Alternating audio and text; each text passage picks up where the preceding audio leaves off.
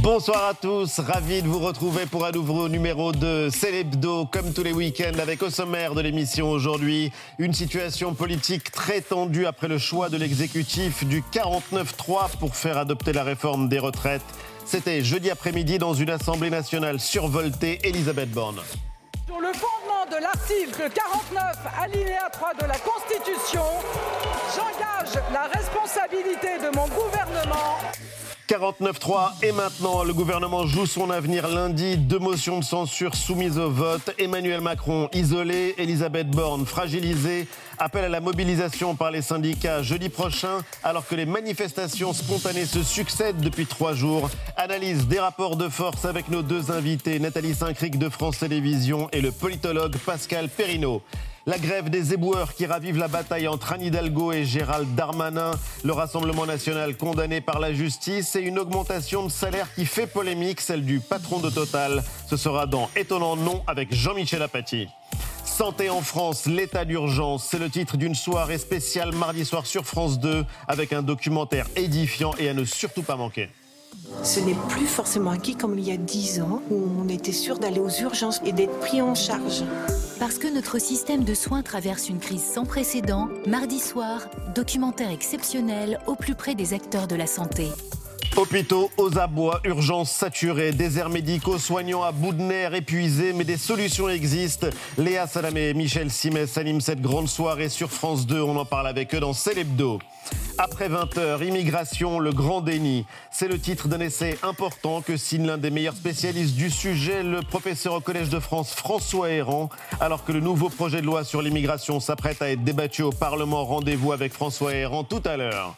Et puis, à 20h30, le débat de l'hebdo. Peut-on se passer du nucléaire? La question est relancée. Face à face, sans plateau, entre Mathieu Ozano du think tank Le Shift Project et Pauline Boyer de Greenpeace. C'est l'hebdo C'est parti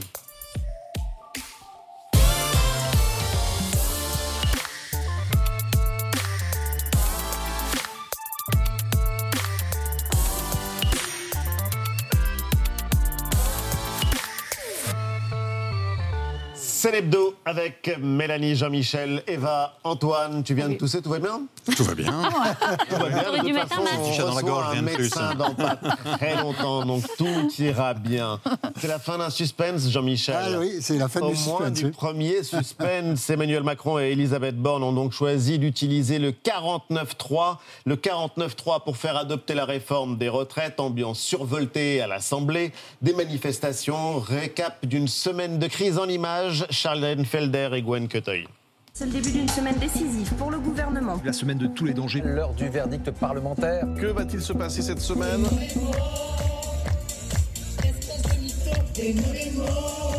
480 000 personnes ont défilé selon la police, 1 700 000 selon la CGT. sûr que la, la grève va continuer et j'espère même qu'elle va s'amplifier.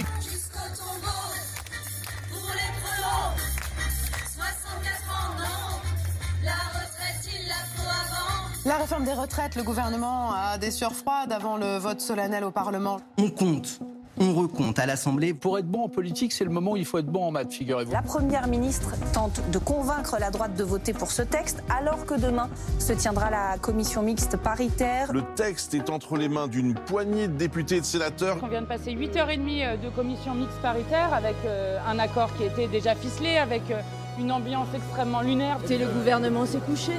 Le gouvernement a quasiment tout accepté euh, de ce que demandaient euh, les républicains. Voilà, nous y sommes. Le jour J. Journée cruciale, journée euh, politique euh, intense. C'est aujourd'hui que l'on va savoir si la réforme des retraites est adoptée ou pas. Mais ce, ce qui est fou, c'est qu'il est 9h16 et on ne sait toujours pas. Mais ça m'étonne de vous, vous n'aimez pas le suspense. Vote des députés ou 49-3 49-3 49.3. 49.3. Est-ce que c'est possible de ne pas avoir recours au 49.3 C'est la différence entre le rêve et la réalité. Le gouvernement souhaite vraiment ne pas utiliser le 49.3. Nous ne voulons pas du 49.3. Nous ne voulons pas de 49.3. On se réveille pas le matin en se disant ah, tiens on aimerait bien faire le 49.3. La décision a été prise, Emmanuel Macron l'a annoncé, euh, le 49.3 va être utilisé.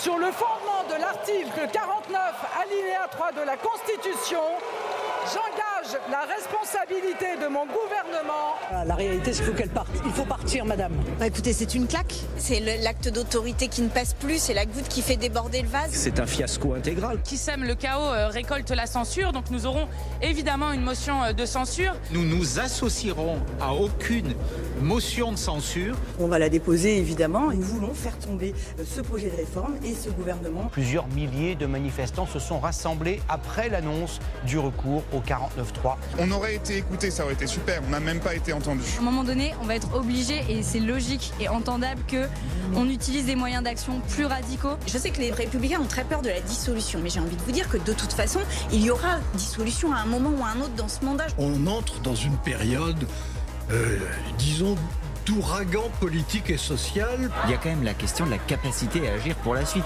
Quelle peut être la méthode de l'exécutif désormais? La première ministre joue sa tête, Emmanuel Macron son quinquennat, et que tout l'avenir de ce second et dernier quinquennat se joue sur cette réforme des retraites. Et maintenant, quelles conséquences politiques Analyse de nos invités, le politologue Pascal Perrineau et l'éditorialiste de France Télévisions, Nathalie Saint-Cric?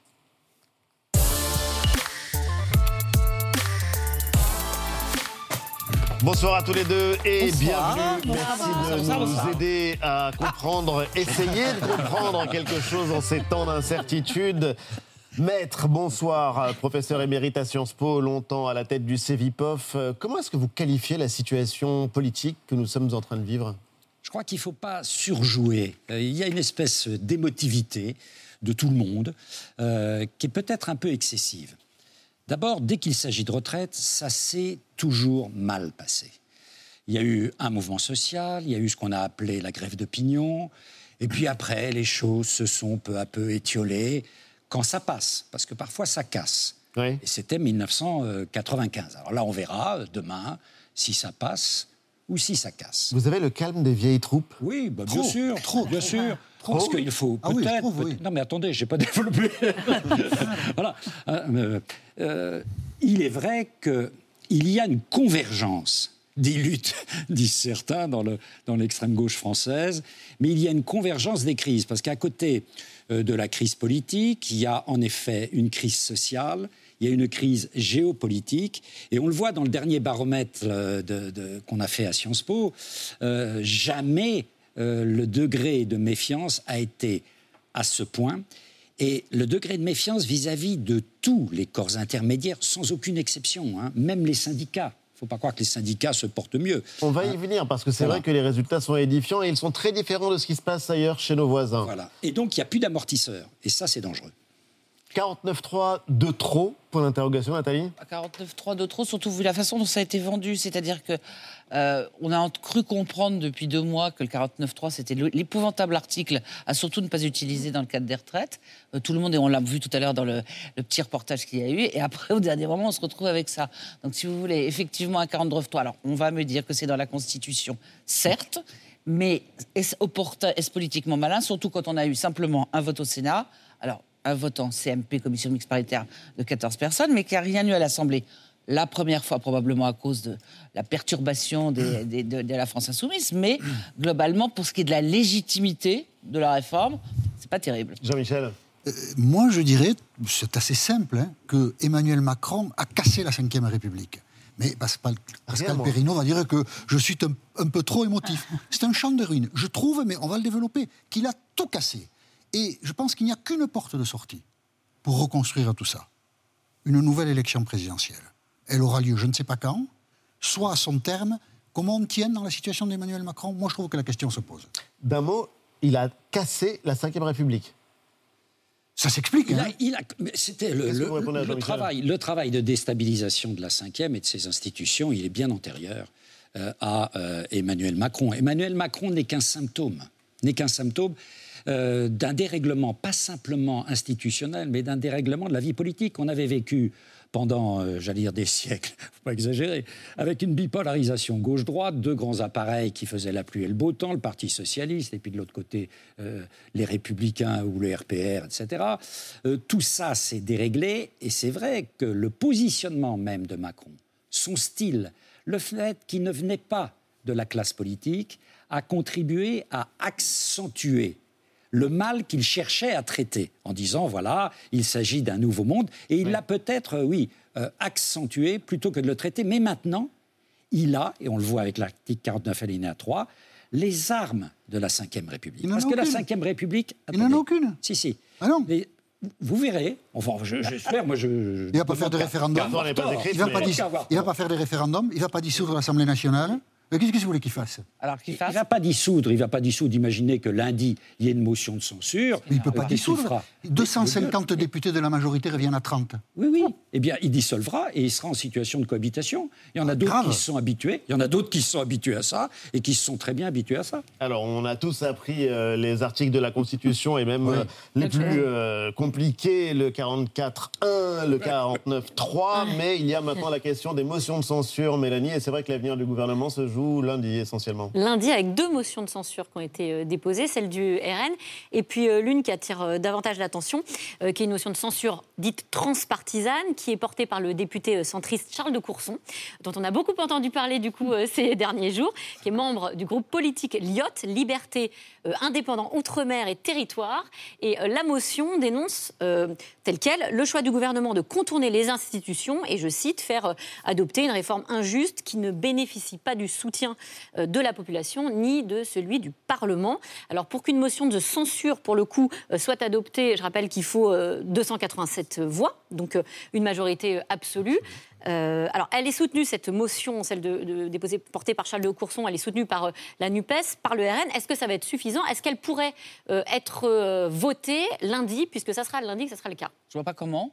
Euh, certes, tout le monde peut voter avec la LIOT, puisque c'est un deuxième mot Nous qu'on a appris. découvrons aussi. Nous avons Ah découvert oui. Aurélien Pradier, le 49.3, et la LIOT. Ça fait trois éléments d'info assez intéressants. Charles de Courson. Charles de Courson, absolument. Euh, c'est simple. Alors, majorité absolue, effectivement. Si on additionne euh, le Rassemblement national, qui a sa propre motion de censure, mais qui pourrait voter celle-là, euh, la France insoumise, qui peut voter l'IOT, alors qu'il ne pourrait pas s'associer à la motion de censure du RN, euh, la gauche, enfin, tout ce qu'il peut y avoir, la NUPES, euh, il en manque. Il faudrait que tous les républicains s'y mettent. trentaine, ouais. Et il en manque Trentaine. 30 en gros chez les républicains. Manifestement, la consigne a été donnée euh, par Laurent Wauquiez de ne pas voter la motion de censure.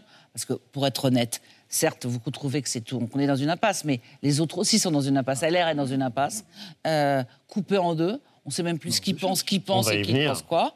Euh, donc, si vous voulez, et en plus, franchement, qui a intérêt, en dehors de Marine Le Pen, à aller aux élections? Enfin, aller aux élections, c'est pas très correct. Aller se représenter devant le suffrage des électeurs. LR, ils peuvent être laminés encore plus. Renaissance, ça va pas être terrible. À la NUPS, les nouveaux accords, que va faire le PS avec eux? Donc, en gros, tout le monde a intérêt à trouver une espèce de statu quo, même si pour la France, c'est pas idéal. Alors, les calculettes sont sorties. Lundi, en tout cas, tout le monde aura les yeux rivés sur le groupe LR à l'Assemblée. Ou Oui, encore, encore une fois, c'était le cas au cours des précédentes semaines, hein, pour un éventuel vote qui n'a pas eu lieu donc à, à l'Assemblée nationale. Ce sont eux qui pourraient, in fine, euh, faire chuter le gouvernement, même si, euh, d'après ce que dit euh, Nathalie, c'est assez improbable. Ils sont 61 à l'Assemblée, hein, les députés, les républicains. Il faudrait donc une trentaine d'entre eux, on le disait, votent cette mention pour qu'elle soit adoptée. Mais Laurent Wauquiez est aussi le chef du parti, on l'a entendu il y a quelques minutes, hein. Éric Ciotti a déclaré que son parti ne s'associerait à aucune motion de censure, du moins officiellement, parce qu'on a entendu hein, au sein des Républicains quelques voix un peu euh, dissidentes. Euh, pourquoi cette position d'Éric Ciotti, Pascal Perrineau, par crainte d'une dissolution? Si vous voulez, euh, peut-être pas. Mais Enfin, la crainte de la dissolution, comme on vient de le dire, elle touche absolument tous les partis, sauf le Rassemblement national, qui est un extraordinaire symptôme. Je disais jadis, quand la France va mal, le, le Front national devenu Rassemblement national va bien. Et donc, en ce moment, en effet, ça va assez mal. Donc, le Rassemblement national doit assez bien euh, se porter. Euh, mais si vous voulez aussi, euh, LR, c'était et ça veut rester un grand parti de gouvernement. Quand on est porteur d'une culture de gouvernement, c'est difficile de tomber dans la protestation pure et simple. Le RN, il véhicule depuis longtemps une culture de la protestation. La France insoumise aussi. Euh, le Parti socialiste et les écologistes, qui véhiculaient un peu une autre tradition, ont cédé maintenant, euh, derrière euh, la NUP, à cette culture de la protestation. La Mais pourquoi est-ce que protestation, les Républicains ont lâché le gouvernement en parce cours de que- route Parce que les républicains, minute. les républicains n'ont plus de colonne vertébrale politique.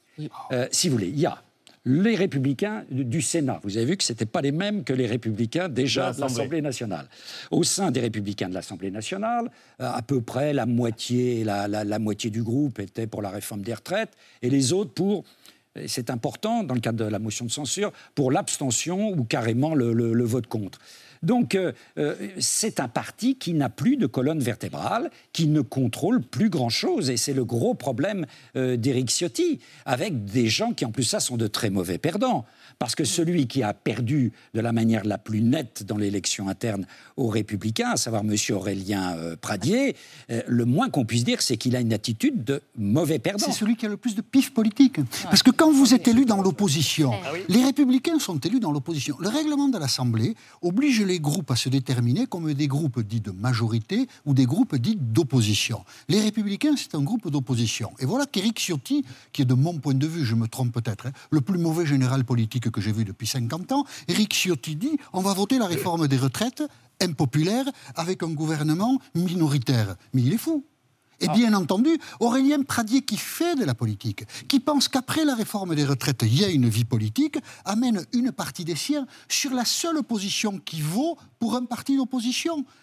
Il a trouvé un prétexte avec les carrières longues. Nous ne voterons pas la réforme des retraites. François Mitterrand disait un opposant, ça s'oppose. Eh bien, Aurélien Pradier est le digne fils de François Mitterrand. Ah, Eva, il y a quelque chose de frappant aussi, c'est que jeudi après-midi, on a vu une première ministre euh, qui a été jugée affaiblie, isolée. Elle n'a pas réussi à convaincre l'opinion, elle n'a pas réussi à avoir ses voix à l'Assemblée. Et donc, lundi, c'est elle qui qui sera front. donc sur la et qui sera sur le front encore comme euh, jeudi. Euh, lundi, elle était, euh, jeudi, pardon, elle était totalement inaudible à l'Assemblée nationale au moment de l'annonce du 49-3 avec huée de l'opposition, les claquements de- des pupitres. Euh, nos confrères du Monde rapportent une phrase dite par la Première ministre. Elle aurait dit « J'assume être un fusible ». On la retrouve jeudi soir sur TF1 où elle revient notamment sur l'ambiance à l'Assemblée nationale. Ah, J'étais pas en colère, vous savez, j'ai été très choquée. Je pense que ça ne s'entendait pas forcément euh, dans les micros, mais quand vous avez des hurlements, des chants du côté des députés de la NUPES, des députés du Rassemblement national qui tapent sur leur pupitre, des cris où on ne s'entend même pas parler.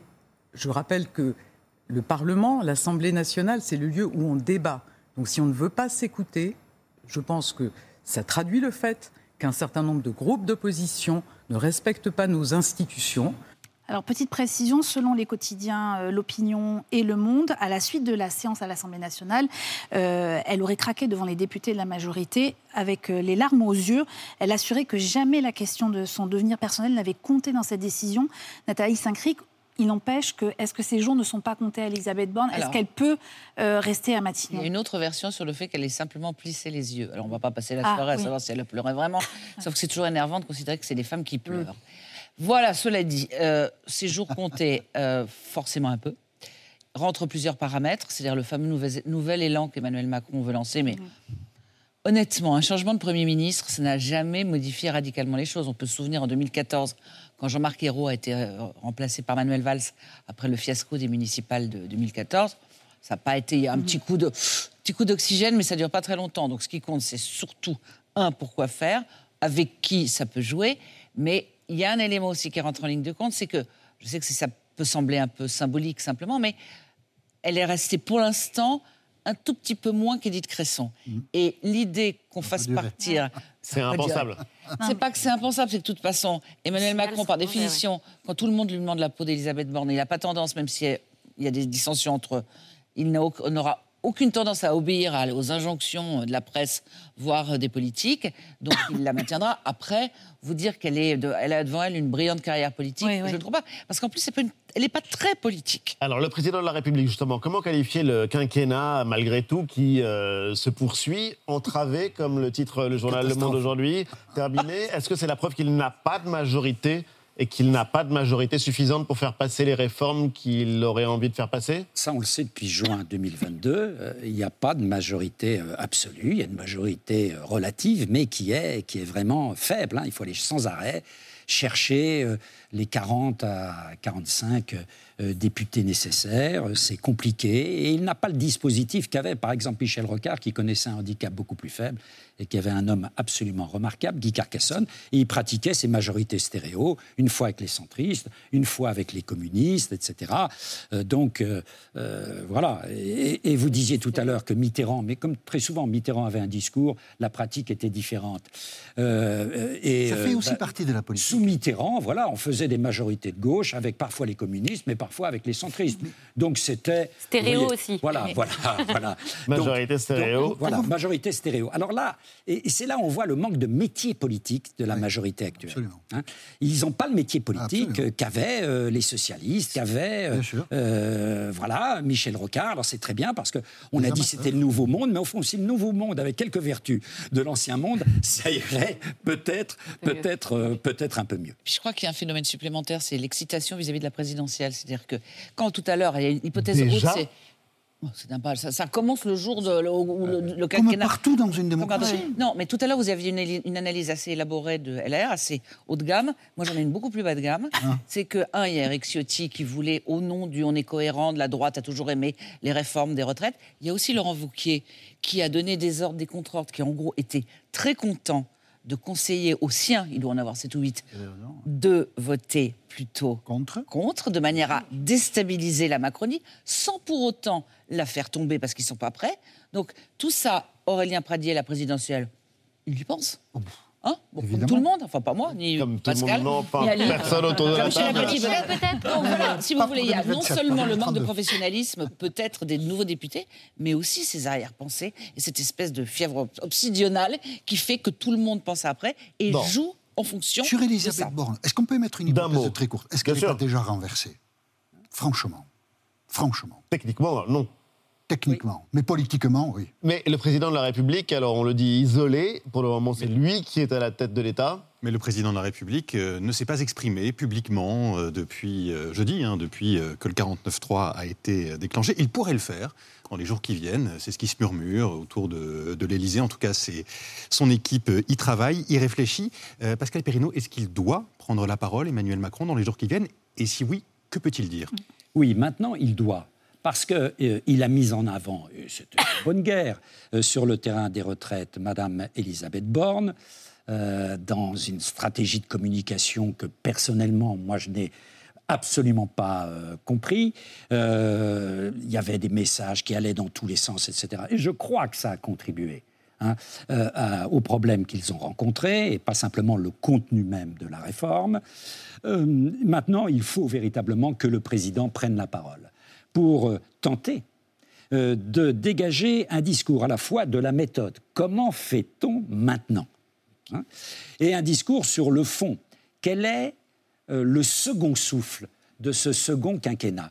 Parce qu'on le voit, il est très présent sur la scène internationale tout de même. hein, euh, Emmanuel Macron. On ne peut pas dire que le second quinquennat, euh, c'est un président qui ne fait strictement rien, etc. Il est très présent euh, sur les dossiers européens, sur le dossier de l'Ukraine, euh, il voyage en Afrique, etc. Donc il est présent. Simplement, euh, un président, euh, euh, surtout quand il se veut jupitérien, il doit être aussi euh, présent, euh, Jupiter, euh, sur euh, la scène nationale. Et là, euh, il y a des grosses réformes à venir. Hein. Il y a euh, en effet une réforme sur l'emploi, euh, Sur il y a la l'immigration, question on de la santé, l'immigration, le travail. Euh, il ne faut pas que le scénario que nous avons connu sur les retraites, euh, euh, ça revienne une deuxième fois ou une Voilà, troisième bah, fois. si le président de la République nous écoute, en tout cas, il aura eu les conseils du euh, maître et du professeur Perrineau. Mais vous avez des infos, Nathalie? Je l'ai même que Antoine, on est plutôt sur un début de semaine prochaine. Euh, il veut pas. Intervention du pas président lundi, en début pas de lundi, semaine prochaine. le jour de la motion de censure, il va pas parler ce soir, mais en gros, il va pas traîner, si c'est Oui. ça l'idée. Et ensuite, il faut quand même dire qu'on n'en a pas parlé encore, mais il y a des mouvements, certes sporadiques aujourd'hui, mais qui dans les jours qui viennent, des mouvements de grève, de blocage. Donc quand les gens, les, je parle pas des poubelles, mais quand les gens, oh, je sais, c'est pour ça que je vous, je vous regarde. euh, mais non pas pour... C'est moi, c'est moi le spécialiste. non, mais parce que simplement, on peut se dire que les gens sont inquiets sur l'ambiance, les enseignants, est-ce qu'ils vont prendre les enfants, est-ce qu'on va le train impossible, est-ce que la RATP va fonctionner, est-ce que les transports en province. Donc, les gens se demandent, en gros, est-ce que, puisque le préalable de tous les syndicats, CFDT compris, c'est on retire euh, la réforme des retraites et qu'on ne voit pas pourquoi Emmanuel Macron le ferait maintenant, parce que franchement, après cette, euh, si j'ose dire, colletée avec tous les problèmes qu'il y a depuis là, si c'était pour le faire maintenant, quel temps perdu? Donc je pense qu'il y a cette inquiétude et il faut au moins dire avec qui il peut gouverner et dire aussi ce qu'il veut faire et comment il s'adresse aux gens. Il a été élu avec un slogan avec vous. Avec vous. Donc il faut. Avec il faut- vous, non mais en l'occurrence, c'est vrai Voilà. que c'était le slogan de sa dernière campagne présidentielle. Est-ce qu'on n'est pas à un moment de vraie rupture, pour le coup, avec, euh, avec l'opinion, avec euh, la majorité, savez- avec les Français? Vous savez, oui, en effet, les, les sondages de popularité, c'est pas extraordinaire. Ça a été pire. Oui, oui, Hein, oui. ça a été pire, donc euh, voilà. Euh, Donc il n'y a pas d'effondrement euh, absolu. Euh, et puis, ce qui fait la force de Macron, je dirais presque depuis le début euh, 2017, c'est la faiblesse de ce qu'il a en face. hein. Et ça, ça n'a pas profondément changé. Surtout que l'opinion qui est en colère aujourd'hui, en effet, qui soutient le mouvement, elle peut à un moment se lasser Quant à la force tranquille du mouvement social, il faut reconnaître que ce, front syndical uni a, été, d'une certaine manière, ce qui a pu rassurer les Français dans leur soutien au mouvement, une force tranquille. Mais quand la force tranquille est perturbée par la violence, quand un grand leader politique, euh, Jean, M. Mélenchon, euh, appelle à une stratégie d'usage de la force, il faut voir comment c'est compris par les gens qui sont dans la rue, et en particulier euh, par les jeunes qui, depuis euh, deux jours, certains jeunes, euh, qui, depuis deux jours, battent le pavé parisien euh, avec essentiellement des pierres et des éléments des, des travaux publics pour balancer sur la tête des, des policiers. Attention, là, on peut avoir une opinion hein, qui appel. évolue, qui évolue. Donc là, en l'occurrence, euh, le pari d'Emmanuel Macron qui est de se dire euh, que le mouvement social s'arrêtera mécaniquement une fois la loi adoptée, une fois... D'ailleurs, le- Jean-Luc Mélenchon ne. Les profite pas jours- de toute l'agitation de la nuit. C'est-à-dire que les, enfin, les sondages, c'est pas l'alpha et l'oméga de la vie, mais en gros, il ne profite pas de tout ce qui s'est passé dans les dernières semaines. Donc personne ne profite vraiment. Donc effectivement, les, ces rares éléments de force sont dus à la faiblesse des autres. En tout cas, c'est beaucoup plus clair. Vous restez tous les deux avec nous. Tout de suite, Jean-Michel. Étonnant, non Silence pour la France Nous devions être désormais euh, gentils avec les gentils et être méchants avec les méchants. Moi, c'est pareil, hein. je suis pas non plus d'accord avec tout ce que dit Mélenchon. Ça m'en touche une sans bouger l'autre. Ah là là, ces insoumis, ils sont infernaux. Donc je ne suis pas sûr que, euh, honnêtement, les nattes de Greta m'aillent super bien. Étonnant, non Tout le monde a-t-il le droit de faire grève Bah Oui, évidemment, c'est un droit constitutionnel. Mais quand les éboueurs font grève, ça, ça fait jaser. Regardez la carte. Il n'y a pas beaucoup de villes d'ailleurs hein, où les éboueurs sont en grève. Alors, Paris, bien sûr, Le Havre, Rennes, Nantes, Montpellier, Nice. Par exemple, que fait le maire du Havre pour lutter contre la grève des éboueurs Ben, on ne sait pas, parce que personne ne lui pose la question. En revanche, ce qui se passe à Paris passionne le gouvernement. Écoutez, le ministre des Transports, Clément Bonne, il était l'invité des 4 vérités de France 2. En fait, c'est pas aux éboueurs qu'il en a, parce que les éboueurs, on le répète, ils ont le droit de faire grève. hein. C'est plutôt à la maire de Paris, écoutez. C'est pas la grève des éboueurs qui me pose tellement problème, c'est que c'est Anne Hidalgo qui fait grève elle-même, elle ne fait rien. Et je pense que quand on a une situation qui est celle-ci, Qu'est-ce on ne peut pas ne rien faire. Alors, il faut dire que M. Clément Beaune envisage d'être candidat à la mairie de Paris, donc c'est pour ça que Anne Hidalgo, il la prend de front, mais Anne Hidalgo, elle a parlé. Et Anne Hidalgo, elle est du côté des grévistes. On l'écoute. Moi, je vous dis mon soutien total, entier, à ce mouvement social. Et lorsque cela concerne en plus des catégories euh, de personnel de la fonction publique et du secteur privé, je dis au gouvernement, déjà parler avec eux, déjà essayer de comprendre ce qu'ils sont en train de vous dire, et puis on parlera de la suite. Donc si la maire de Paris soutient les éboueurs, les poubelles ne sont pas prêtes d'être ramassées. D'où l'intervention hier sur RTL du ministre de l'Intérieur, Gérald Darmanin. Et quand un ministre de l'Intérieur s'exprime, c'est que le problème est déjà presque réglé. Et écoutez bien le ministre de l'Intérieur, il n'y a pratiquement plus de poubelles à Paris, puisque les agents sont réquisitionnés. Gérald Darmanin. Il n'a pas souhaité prendre ses responsabilités. Donc le préfet de police, sur ma demande hier soir, a requis, au sens réquisition, le service de propreté de la ville de Paris. Et dès aujourd'hui, dès ce matin, cette réquisition fonctionne et permet de ramasser ces poubelles. Alors, Monsieur Darmanin, allons faire un tour tous les deux dans Paris. Vous verrez que la réquisition, elle a peut-être lieu. Peut-être les agents jouent-ils à la belote, mais ramasser les poubelles, pour l'instant, c'est non.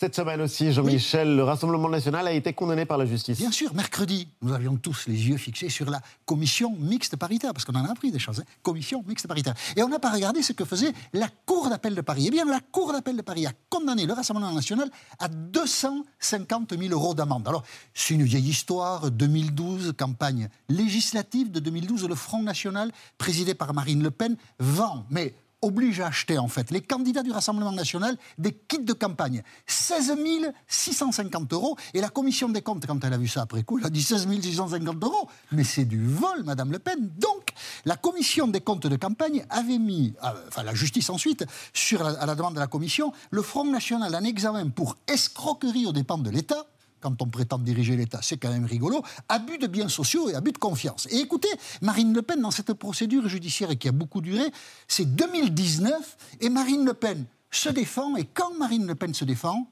elle attaque. Écoutez.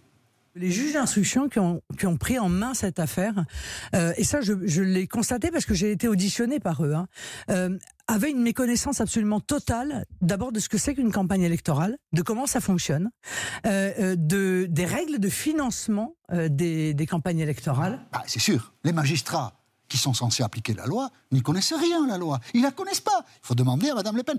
Par- parenthèse, ce son m'a fait plaisir parce qu'il y a pire que les journalistes, vous voyez, qui parlent sans savoir. Il y a les magistrats. Donc, finalement, les magistrats, je ne sais pas s'ils se sont vengés, mais ils ont condamné le Rassemblement national mercredi. Et donc, Jordan Bardella, qui maintenant préside le Rassemblement national, à 250 000 euros pour recel d'abus de biens sociaux. Voilà ce qui figurera désormais sur le CV de M. Bardella. Pas de chance, M. Bardella.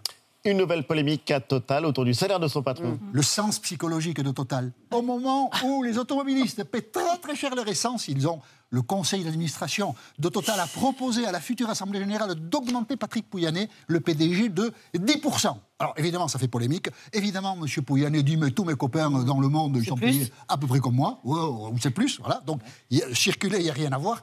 M. Pouyanné a touché l'année 2021, parce que c'est pour- c'est son salaire 2022, il a touché 5 900 000 euros. Donc, il va passer la barre des 6 millions. Et si on est objectif, parce qu'on n'aime pas beaucoup le chef d'entreprise, tout ça, si on est objectif, quand vous avez à peu près 6 millions d'euros, une fois que vous avez garni le frigo, est-ce qu'il vous reste vraiment beaucoup d'argent pour aller aux vacances aux Bahamas? Eh bien, peut-être pas. Bonnes vacances, M. Pouyanné.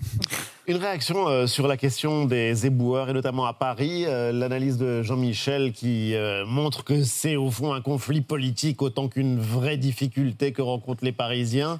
Bien sûr, je crois que s'il n'y avait pas ce contexte, l'affaire serait déjà réglée. Hein. Mais qu'en effet, on utilise euh, cette grève des éboueurs des deux côtés, hein, euh, de manière euh, politique dans le, ce qu'il faut bien appeler le rapport de force. hein, qui va durer encore euh, quelques jours et peut-être quelques semaines. Anne Hidalgo aurait fait ramasser les poubelles s'il y avait Je ne suis pas aussi dur que Jean-Michel. Il y a quand même, alors, il y a quand même des poubelles qui ont été ramassées. Malheureusement, c'est sur les grandes, enfin malheureusement, c'est sur les grandes voies. C'est-à-dire qu'il y a les petites rues et les grandes voies. Les grandes voies, c'est pour pas que ça fasse trop euh, dégoûtant et qu'éventuellement, quand il y a des touristes qui veulent encore venir, il paraît que New York non plus, il y a- des poubelles aussi, donc euh, ça se fasse un peu plus propre. Mais c'est vrai que l'idée d'instiller dans l'opinion que Madame Hidalgo est d'abord euh, socialiste et opposante plutôt que maire de euh, de ses électeurs, ou, ou les autres, ceux qui n'ont pas voté pour elle, et il y en a quand même quelques-uns, euh, c'est quelque chose qui est assez malin et qu'au bout d'un moment, là, voilà, le ras-le-bol des. Enfin, les gens qui en ont marre de voir des rats, quoi. Je veux dire, Alors, le rat ne vote pas, mais euh, le rat peut quand même donner envie aux autres de voter. voilà. Ça restera la C'est un agent du électoral. soir. Le rat ne vote pas. Vous restez avec nous tout de suite, une semaine dans le monde.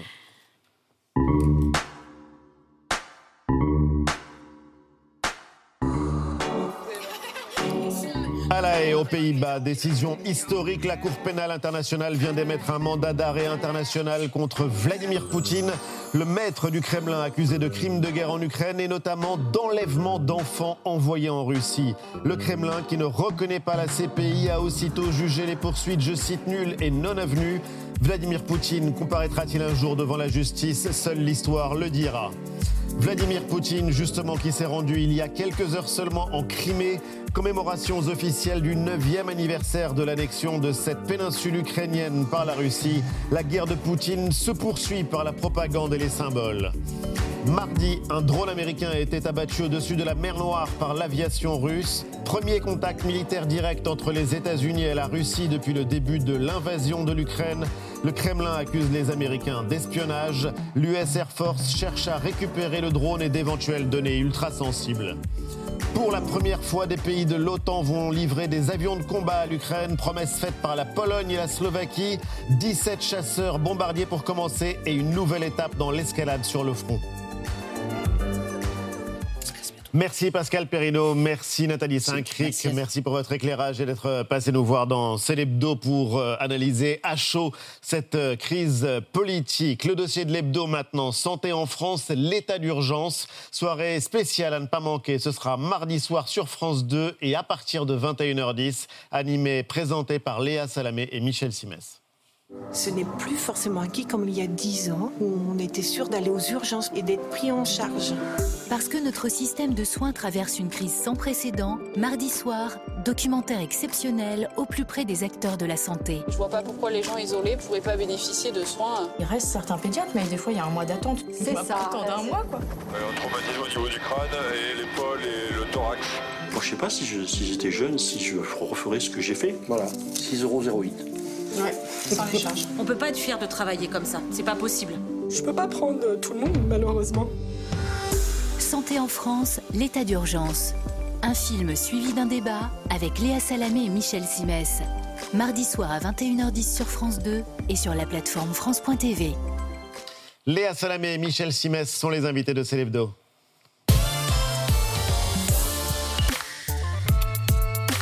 Bonsoir à tous les deux. Bonsoir. Voilà, le coup de poing qui est la marque de fabrique de Léa. Bonsoir, euh, docteur.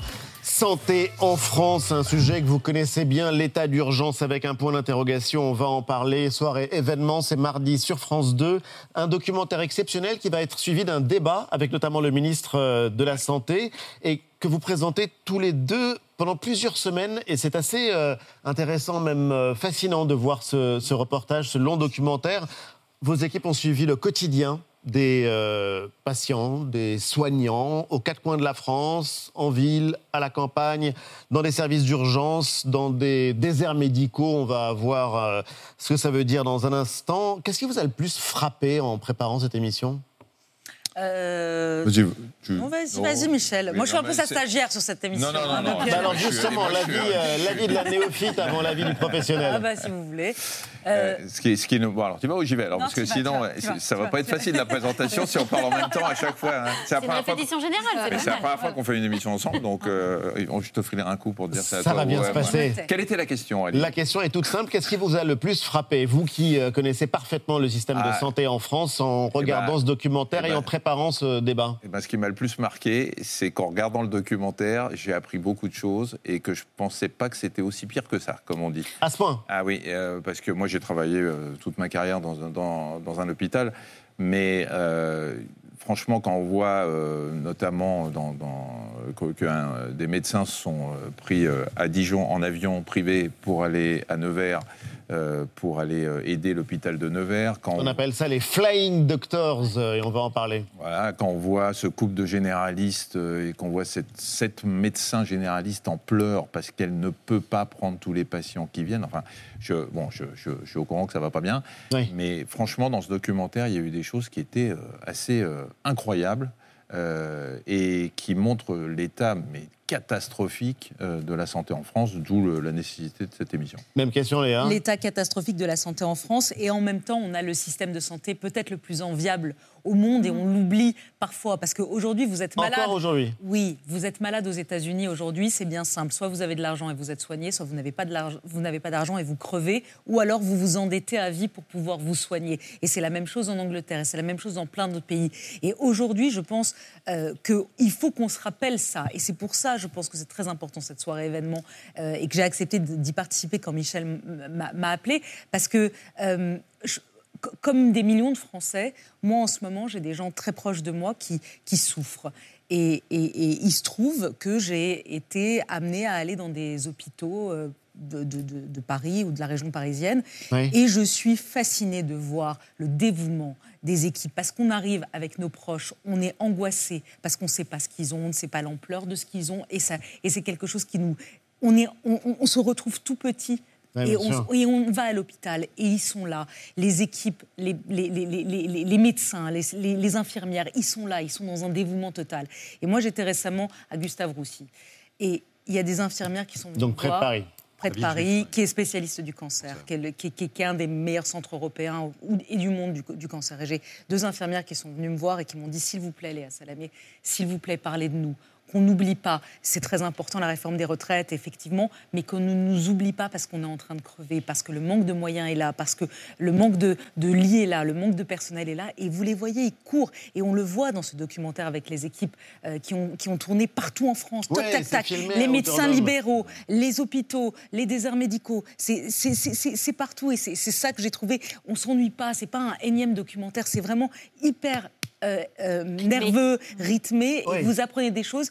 Et il a raison de parler de ce couple. Moi, vous m'avez demandé ce qui m'avait le plus frappé dans ce documentaire, c'est ce couple de médecins libéraux, Catherine et Patrick, qui insistent pour rester en banlieue alors qu'il n'y a plus personne, il y a plus- tous les médecins sont partis. Eux, ils sont là, ils bossent dans le même cabinet, ils arrivent le matin, ils se disent salut, chacun rentre dans son cabinet, ils voient 75 patients par jour, ils ne déjeunent jamais. Et à la fin, effectivement, elle, elle craque, elle pleure. Et, et- et ils sont généralistes, ils sont là, c'est eux. Moi, ils m'ont extrêmement touchée Parce parce, qu'ils que parce sont tout. Non, parce que c'est-à-dire qu'ils sont gynécologues en même temps, ils sont euh, pédiatres en même temps, Ouais. Ils sont dermatos en même temps, parce qu'il n'y a plus de spécialistes en fait. Ah oui, et donc ils sont obligés ouais. de faire tout on ça. Voulait en- on voulait justement, c'est le médecin MacGyver exactement. voilà, on voulait ça. en montrer un extrait de ce documentaire justement pour montrer à quel point ils sont là pour euh, suppléer à toutes les disciplines et toutes les spécialités euh, auxquelles on n'a pas accès euh, à Mantes-la-Jolie en l'occurrence. Vous allez vous déshabiller, madame. Faut que je vous fasse un examen gynéco. Décontractez-vous. C'est parfait. Vous pouvez vous rhabiller, madame.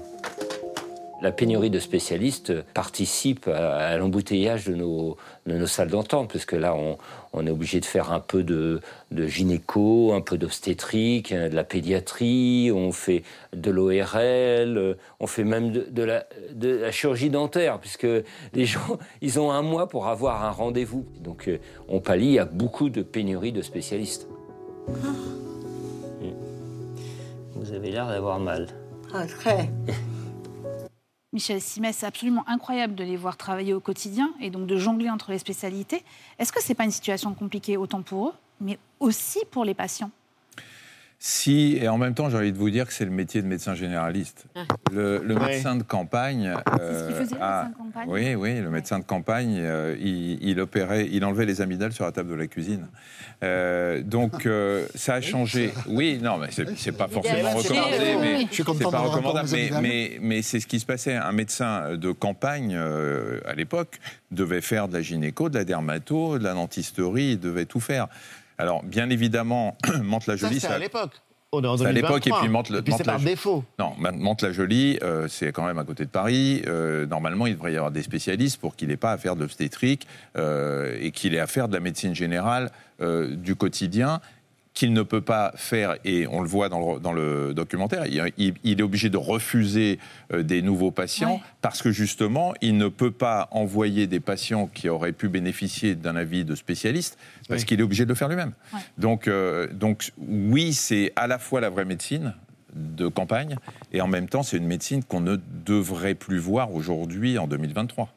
C'est pas possible. Sauf qu'il n'y a plus de spécialistes et que c'est une galère pour trouver un rendez-vous de médecin partout.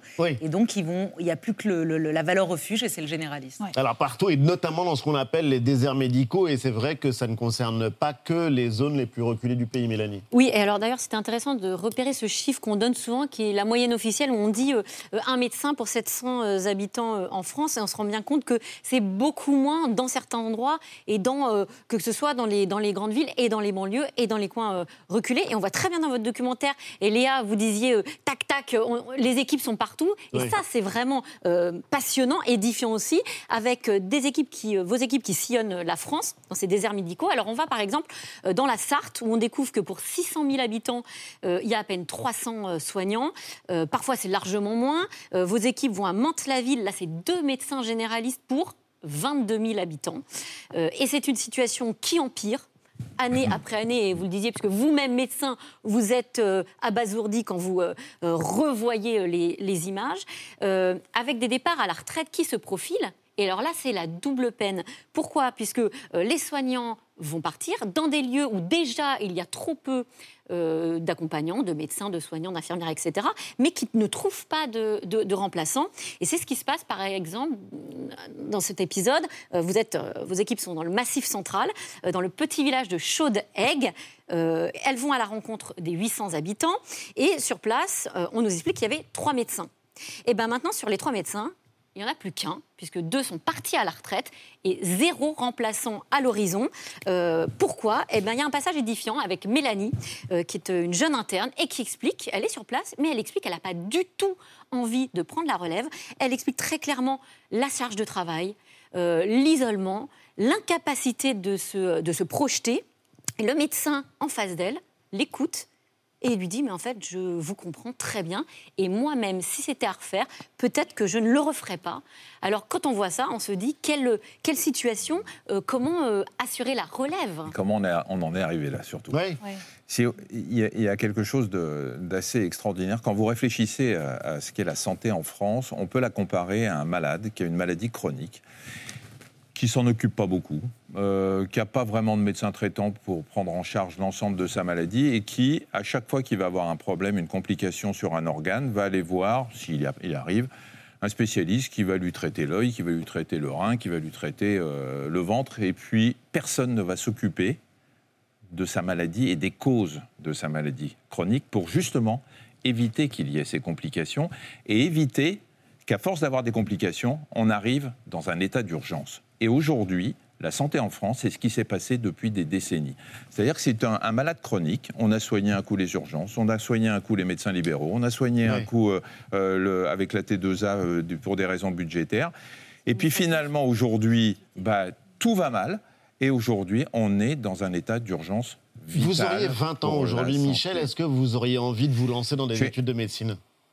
Je, c'est pas un problème d'envie parce que ce métier euh, est tellement passionnant que l'envie est là. Mais qu'est-ce qui s'est passé dans les années 70 Et je répondrai à vos questions. Mais dans les années 70, on s'est dit euh, il faut qu'on mette en place un numerus clausus. Le numerus clausus, c'est simple, c'est on va prendre. Et moi, j'étais, euh, j'ai fait mes études de médecine en 76-77. Il y avait 1100 candidats, 110 reçus. Donc C'est un pourcentage, en 10%, fait, imposé. 10% de trucs. Et moi, je me dis aujourd'hui. C'est le fameux numerus clausus Numerus qui avait clausus. été imposé dans les années 70 et qu'Emmanuel Macron a, a fait exploser. A en numerus apertus, mais qui n'est a pas encore. ans. Mais je me dis à l'époque, les types qui font. Enfin, on a quand même pas mal de, de gens qui réfléchissent dans les ministères. C'est-à-dire que dans les années 70, pourquoi on a fait ce numerus clausus? Parce que euh, la caisse d'assurance maladie s'est dit moins il y a de médecins et moins on aura à payer les consultations. C'est pas idiot. Euh, le- les médecins, tous les, les- le, le corporatisme médical de l'époque, les spécialités, les spécialistes ne voulaient pas voir arriver des jeunes internes et des jeunes médecins Pas qui allaient leur prendre une part du gâteau. Donc ils ont eu aussi leur part de responsabilité. Mais il y a un moment, vous vous dites, il n'y a pas un type dans un ministère assez intelligent pour se dire, il y a une croissance démographique, qu'est-ce qui va se passer dans 20, 30, 40 ans? Parce qu'on les a les chiffres. hein. Il va y avoir un vieillissement de la population, on le sait. L'espérance de vie augmente, on le sait. La féminisation de ce métier, on la connaît. Ça fait des décennies qu'on sait qu'il va y avoir une féminisation qui fait qu'il y a plus en plus de médecins femmes. Et donc, comme elles ont des grossesses, qu'elles ont euh, envie de voir leurs gosses et de s'occuper de leurs enfants, elles vont passer moins de temps à ça. Ce qui n'est pas un reproche, mais il n'y a pas un type.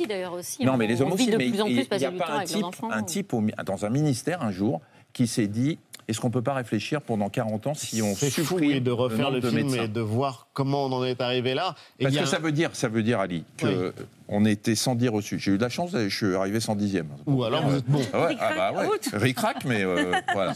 Mais c'est chic. hein. Mais ça veut dire quoi? Que sur les 1100, il y en a que 110 qui étaient capables de faire médecine? En fait, non. Ça veut dire que Bah pour être Oui. psychiatre euh, aujourd'hui, il fallait être bon en stats, en probabilité, euh, en biophysique, des trucs qu'il fallait sortir de maths sup pour être médecin. Ça veut dire que les autres, ils n'étaient pas capables de le faire. C'est pas vrai. Il y avait, je suis sûr qu'il y en avait pas mal qui avaient les capacités pour le faire, mais on leur a dit non, excusez-nous, la porte est fermée. Alors, je ne sais pas si on attend trop du système de santé en France, mais en tout cas, il y a un lieu emblématique, en tout cas, et qui concentre tout, Antoine, c'est les hôpitaux. Et ça, c'est très bien raconté dans le doc. Oui, des hôpitaux, euh, et puis euh, on y trouve des médecins, des, infirmières. Il y a aussi euh, des infirmières qui travaillent en libéral. C'est le seul lien social pour des personnes isolées. Il faut enchaîner les visites au pas de course tout en écoutant les états d'âme des patients, donner beaucoup de temps, qui n'est pas forcément rémunéré. Je vous propose d'écouter Anna, son témoignage. Elle est infirmière libérale dans le Massif central. Ses journées de travail durent 14 heures pour une trentaine de patients environ. Levé à l'aube, retour à la maison aux alentours de 20 heures. Une heure à peine pour voir tous les patients. Anna va piquer à la chaîne. Question de temps. D'argent aussi. Le tarif d'une prise de sang au cabinet, donc sans déplacement, c'est 6,08 euros. On est payé 6,08 euros sans, euh, sans les charges qu'on déduit de, de moitié.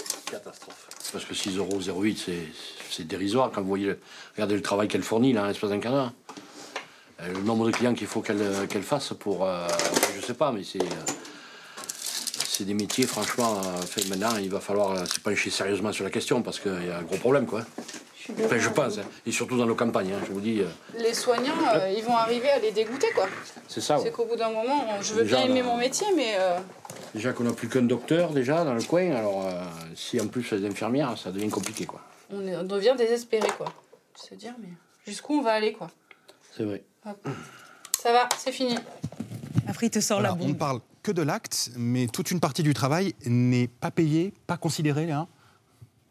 Oui, toute une partie du travail n'est pas payée, n'est pas considérée. Et ça, c'est le nerf de la guerre. Effectivement, il faut qu'ils soient mieux payés. On l'a dit, on l'a répété. Les infirmières sont extrêmement mal payées. C'est, on, est, on, est, on est une honte. Alors, elles ont été augmentées, mais on reste très bas par rapport aux pays de, l'O- de- de l'OCDE. Et aujourd'hui, vous savez, on n'a pas beaucoup de fierté nationale. Notre système de santé, on peut être fier en France. Il est envié à l'étranger. Encore aujourd'hui, on Ouais, dit on a parmi les meilleurs médecins, on a parmi les meilleurs euh, le, le- le système de santé. Et puis surtout, tu ressors, tu payes rien à l'hôpital public. C'est la grande compte, fierté. On ne se rend pas compte, mais je vous assure que quand vous sortez, vous dites, ben, je suis contente de payer mes impôts parce que je vois où ça va. Mais évidemment qu'il faut les payer. La grande question aujourd'hui, c'est comment on fait pour retenir les médecins dans l'hôpital public. Ah, Il y, a, il y a 20 ans, c'est c'est pas à toi que je vais dire ça, Michel, mais il y a 20 ans, c'était une grande fierté de bosser dans le public, pas aller dans le privé, parce que l'hôpital Ouais. public, c'était la grande fierté. Et voilà, il faut vraiment tout faire. Si Emmanuel Macron se demande comment il peut relancer son quinquennat, aujourd'hui, je pense qu'il faut qu'il réfléchisse au service public et de manière ben voilà, aiguë. Bon je sais pas si regarde, de je sais pas si regarde ce soir, mais la santé, évidemment. Alors, il n'a pas rien fait. Il a mis de l'argent. On va pas. euh, D'un mot. pas- Il a mis de l'argent, mais là, il faut en mettre plus. Il faut euh, trouver. Alors, je sais que ça va mettre du temps entre le moment où il a arrêté le numerus clausus et le moment où les médecins vont se 10 ans former. pour Il former faut un 10 ans, donc il faut attendre 2030. Mais euh, là, ils sont en train de craquer. C'est le ils sont temps en de train deux craquer. Ils sont en train de craquer. Ouais. et il f- il faut faire quelque chose. Donc ça, c'est à voir et à ne pas manquer sur France 2 mardi soir Absolument, à 21h. Et ce qu'on ne rate pas non plus, c'est samedi soir. Ce Quelle soir. époque Ce soir Tout à l'heure, une case difficile. Quelle époque Vous avez relevé le défi. Ça marche. Vous avez une explication de la réussite à part euh, le fait de... De ce soir d'avoir Jean-Michel Apathy, vous le montrez parce qu'il est là Mais ce ce soir. je, suis très heureux il est- d'être ce soir. Et, et j'en suis ravie. Euh, non, j'ai pas d'explication, euh, j'en suis heureuse. Re- Si peut-être il y a quelque chose, c'est la mayonnaise entre les invités. Regardez ce soir, c'est, euh, on l'a tourné hier soir avec Jean-Michel Apathy notamment, avec Patrick Bruel. L'élément de la mayonnaise. Il est, ben, un regarde. élément. Il est un peu l'huile d'olive. C'est Michel. Denisot, vous allez voir, il, il lâche une bombe au milieu. À la Apathy, ça, tu commences calme, nous ensuite boum, il y a me Zemmour. Demande si quelqu'un va oser à France Télé te couper l'antenne. Non, il ne va pas oser. Vas-y, Il y a Michel Denisot. Pierre Lescure, que vous connaissez bien ici. Bien et il y a. Éric Zemmour. Et il y a un moment entre Bruel et, Tu me et- parler Zemmour. mardi soir Viens, viens. En Tu tout peux cas, encore on me verra et tout à l'heure. Et donc, euh, mardi soir, euh, cette euh, grande soirée consacrée à la santé, santé en France. L'état d'urgence, il y a un point d'interrogation parce qu'il y a un petit espoir. C'est l'hebdo continue juste après la pub avec vous, les amis. Vu un essai important que publie François Héran sur l'immigration. Et puis le débat de l'hebdo, peut-on se passer du nucléaire? À tout de suite.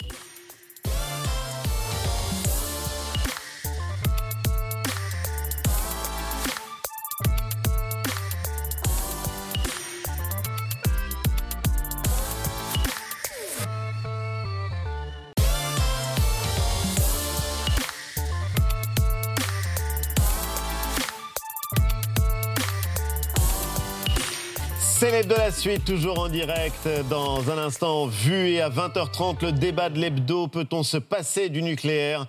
Mais tout de suite, nous sommes ravis, honorés d'accueillir l'un de nos grands intellectuels. Il est sociologue, professeur au Collège de France, où il occupe la chaire Migration et Société. François Héran publie un livre indispensable, un travail essentiel au moment où un nouveau projet de loi sur l'immigration s'apprête à être débattu au Parlement. François Héran publie Immigration, le grand déni aux éditions du Seuil et il est l'invité de Célébdo.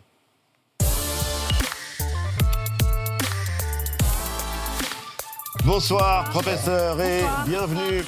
Immigration, le grand déni aux éditions du Seuil, c'est un livre qui s'appuie sur des chiffres, sur des faits qui malgré tout est décapant et on va essayer d'expliquer pourquoi. C'est une démarche qui n'est pas militante mais qui peut servir malgré tout à défendre des idées militantes, en tout cas humanistes ou je ne sais pas comment les qualifier. Vous allez nous, euh, nous le dire. Mais d'abord, qu'est-ce que c'est que ce grand déni? L'immigration, c'est pas un grand déni. On a l'impression de ne parler que de ça à longueur de journée quand on ne parle pas de retraite. Alors c'est l'idée que, développée par euh, des secteurs importants de, de, la classe politique, que finalement l'immigration, ça ne fait pas partie de la réalité française. C'est une anomalie, c'est quelque chose de récent. Certes, nous sommes envahis, certes, il y a un tsunami, etc. Toutes ces expressions qui sont revenues pendant la campagne, les, les campagnes électorales de 2022. Oui. Mais finalement, euh, il faudrait pouvoir s'en débarrasser, il faudrait pouvoir arriver à une réduction drastique, hein, l'expression a été maintes fois utilisée, de l'immigration, et ainsi la France serait véritablement la France. C'est ça le, le, le, grand déni. Vous reprenez un très grand nombre d'expressions, effectivement, qui parcourent le débat public, et justement, l'image du tsunami, elle revient régulièrement. Et vous dites, mais qu'est-ce que ça peut bien vouloir dire de vouloir faire barrage contre un tsunami? Et oui, parce que d'un côté, euh, ce genre de propos grossissent démesurément l'immigration, et puis de l'autre, euh, prétendent la réduire. On la grossit pour pouvoir d'autant mieux la réduire. Et c'est un paradoxe, c'est un étrange paradoxe qui aboutit à ce, cette chose évidemment totalement impossible.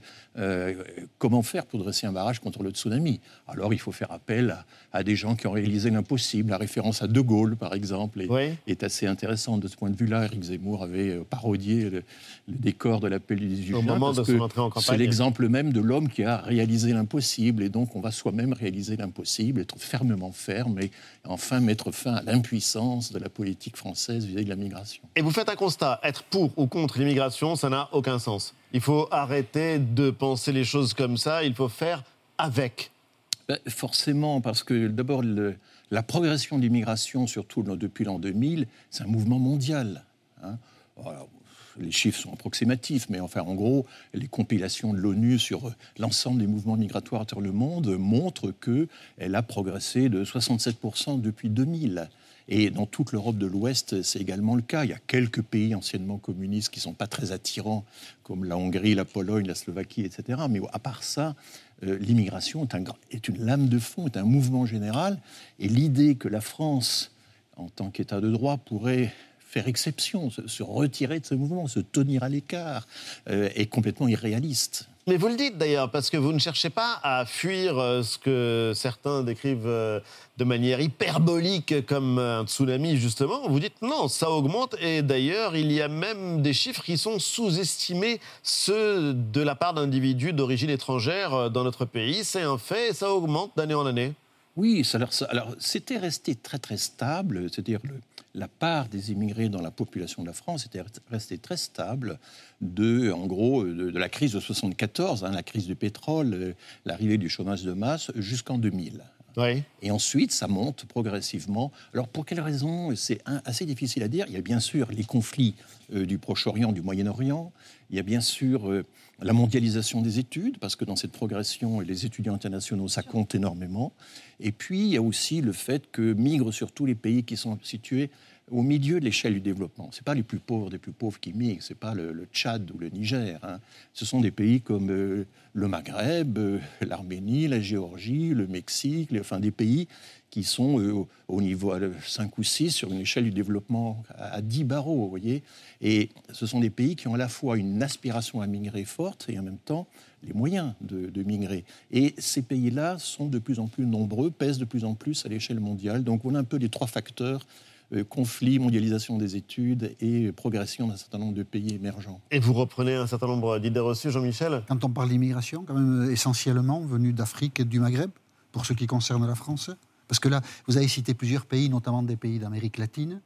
Mais nous, les migrations qui nous concernent, c'est plutôt l'Afrique J'ai cité, j'ai cité le Maghreb. Euh, oui, effectivement, aujourd'hui encore, euh, ce sont les migrations algériennes et marocaines qui sont les, les, les flux les plus importants. Hein, c'est clair, les flux d'entrée. Euh, mais il y a... Euh, et c'est vrai que, évidemment, la migration portugaise, espagnole, qui a tellement compté dans les années 70, c'est pratiquement tari. Bon, elle, elle a rebondi aussi pas mal. Est-ce qu'on peut dire que ces migrations-là, avec un facteur culturel particulier qu'est la religion, pose des problèmes que d'autres migrations n'ont pas posés. Elle pose des problèmes, mais les, les migrations d'autrefois avaient également posé des problèmes. Euh, les Espagnols, par exemple, n'étaient pas du tout perçus comme des catholiques appartenant à notre civilisation.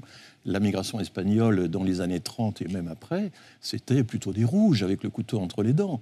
Et euh, les ouvriers agricoles euh, de- du vignoble de, de l'Hérault, par exemple, étaient plutôt inquiétants. Mon père vivait euh, dans l'Hérault des années 30 et me disait, mais François, on avait peur des Espagnols. Donc l'idée qu'ils soient catholiques, et il y a un cas encore plus fascinant, c'est les Polonais. Alors les Polonais, on les trouvait trop catholiques. On les trouvait Trop catholiques. Oui, ils avaient un catholicisme à part. Ils venaient avec leurs propres prêtres. Ils se tenaient debout pendant, tout, euh, pendant toute la messe, alors que normalement, il y a une alternance entre assis, euh, à genoux, debout, etc. Ils avaient des caractéristiques et on craignait leur mauvaise influence sur le catholicisme français. Ça paraît étonnant aujourd'hui, mais les historiens ont- et les jeunes historiens ont trouvé des archives qui sont extrêmement euh, document, enfin, qui nous documentent très très bien euh, tous ces phénomènes. Alors vous, vous travaillez sur le temps long, mais il y a aussi des questions d'actualité. Il va y avoir une nouvelle loi immigration qui sera bientôt débattue euh, au Sénat. Ce sera la 22e, la 22e depuis 1986.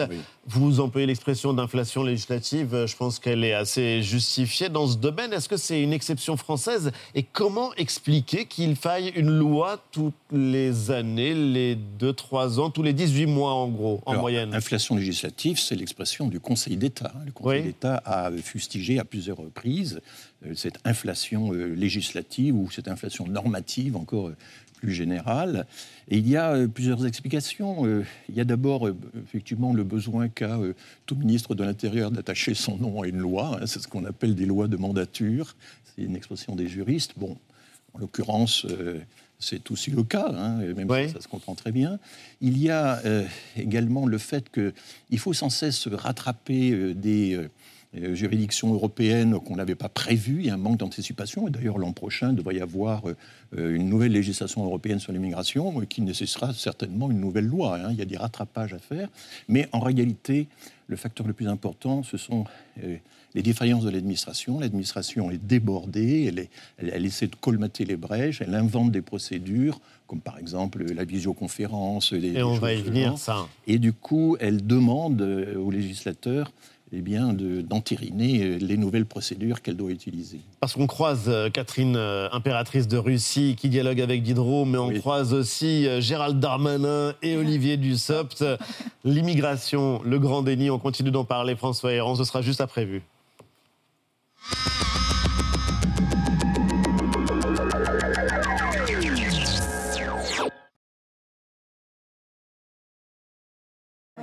Le 17 mars, c'est cette fête irlandaise Exactement. euh, voilà, auquel les Irlandais sont très attachés, la Saint-Patrick. Saint-Patrick ou Saint-Patoche pour les intimes La crise politique, après euh, la crise politique. De l'agitation ici aussi au Sable d'Olonne où les syndicats sont, sont mobilisés. Depuis ce matin, comme partout en France, après cette folle journée d'hier, des blocages ont lieu. Les manifestants et leurs banderoles ont remplacé les voitures et les camions du périphérique parisien. Action coup de poing ce matin, en réponse au 49-3 déclenché hier sur la réforme des retraites. On est en retard, mais on comprend. Je suis pour, euh, pour les grèves. C'est inadmissible ce que fait le gouvernement et euh, très content de voir que ça réagit aussi rapidement. À Charleville-Mézières, à Quimper, à Alençon, à Rodez, des manifestants ont organisé des blocages spontanés partout dans le pays. On fera plier le gouvernement. On ne pliera, on pliera pas avant eux. Que l'on touche à la liberté et Paris se met en colère. Contre la réforme des retraites, nouveau rassemblement ce soir face à l'Assemblée nationale. Beaucoup de jeunes présents pour dire non au gouvernement. 2500 jeunes pour la plupart rassemblés ici devant l'Assemblée nationale depuis euh, la fin d'après-midi dans une atmosphère plutôt euh, bon enfant mais depuis la tombée de la nuit, changement d'ambiance. Déjà hier soir, la place de la Concorde avait été le théâtre d'une manifestation. Elle a même dégénéré en affrontement. Je rappelle qu'il y a eu euh, hier 258 interpellations à Paris, c'est beaucoup, et euh, 310 si on prend la province. Hier à l'Assemblée, c'était le bordel. Hier soir, dans la rue de plusieurs villes, c'était le bordel. Et chez les Républicains, c'est le bordel. Et le ministère de l'Intérieur sera là pour organiser, pour aider les manifestants à manifester aussi nombreux qu'ils veulent. Euh, la- le bordel ou la bordélisation et la violence, non. Direction la France où le président Macron force la main pour faire approuver le texte de loi sur les retraites, mais sans le vote de l'Assemblée. Selon ce journal italien, Emmanuel Macron aurait défié l'Assemblée et le peuple. En Allemagne, le Frankfurter Zeitung estime que la méthode Macron a échoué.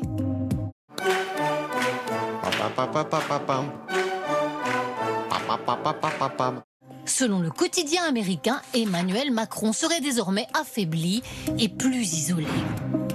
Même constat chez nos voisins anglais.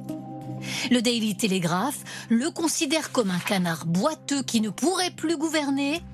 Mais ça, ça n'est pas un échec puisqu'il y a euh, un texte euh, et ce texte euh, sera, si la motion de censure est rejetée, mise en œuvre.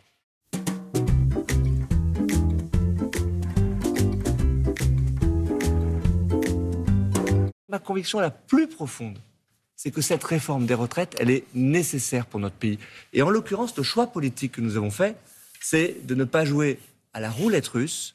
The International Criminal Court has issued two warrants of arrest in the Ukraine situation for Vladimir Putin, President of the Russian Federation, and for Maria Lvova-Belova, Commissioner of the Russian President for Children's Rights, for the alleged war crimes of deportation of children from Ukrainian occupied territories into the Russian Federation. Priorité au direct donc à l'Assemblée pour le dépôt de cette motion de censure par les députés Lyotte. Le vote de cette motion permettra de sortir par le haut d'une crise politique profonde. 71% des Français, des Françaises veulent que la motion de censure soit votée et que le gouvernement euh, démissionne. Et mon appel, et je le lance solennellement, ce soir, j'en ai pour 30 secondes, c'est d'appeler tous les Français, toutes les Françaises à descendre devant leur préfecture, devant leur mairie, ce soir même, place de la Concorde, en face de l'Assemblée nationale. Parce que face à des politiciens qui nous mettent à genoux, qui se foutent de vos gueules aux gens qui sont autour du plateau là, qui se foutent de nos vies, qui ont plus d'intérêt pour l'argent que pour la vie des gens, eh bien il faut se bouger.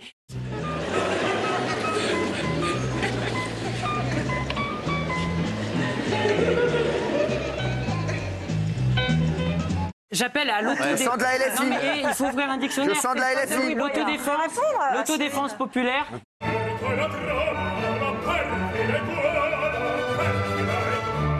J'espère une chose, c'est que le Bolloré va être condamné pour les crimes qu'il est dont il a accusé. Il est à la fille. Allez vous abonner. Je l'ai, les chéris, je l'ai reconnu, c'est Fantomas, c'est lui Boya.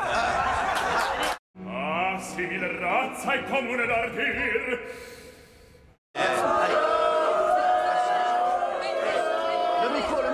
plaît. Mais monsieur, mais je, je- je vais prendre le micro. Non, mais je peux, te- je peux prendre le micro, s'il te plaît Mais je- mais je- Merci. mais je regrette qu'on Eh, puisse pas débattre, Ah oui, mais, c'est la LFI, une fois de plus. Voilà, va t'acheter un blouson, mon chéri. Messieurs, vous le savez, si vous êtes ici chaque soir, c'est uniquement pour répondre aux besoins des populations. Le gouvernement en place vous surveille et partout sur notre territoire, nous avons besoin de vous. Nous comptons sur votre professionnalisme, car vous êtes les seuls à avoir été sélectionnés en tant que musiciens pour répandre l'amour dans nos cités. Distribuez-le allègrement.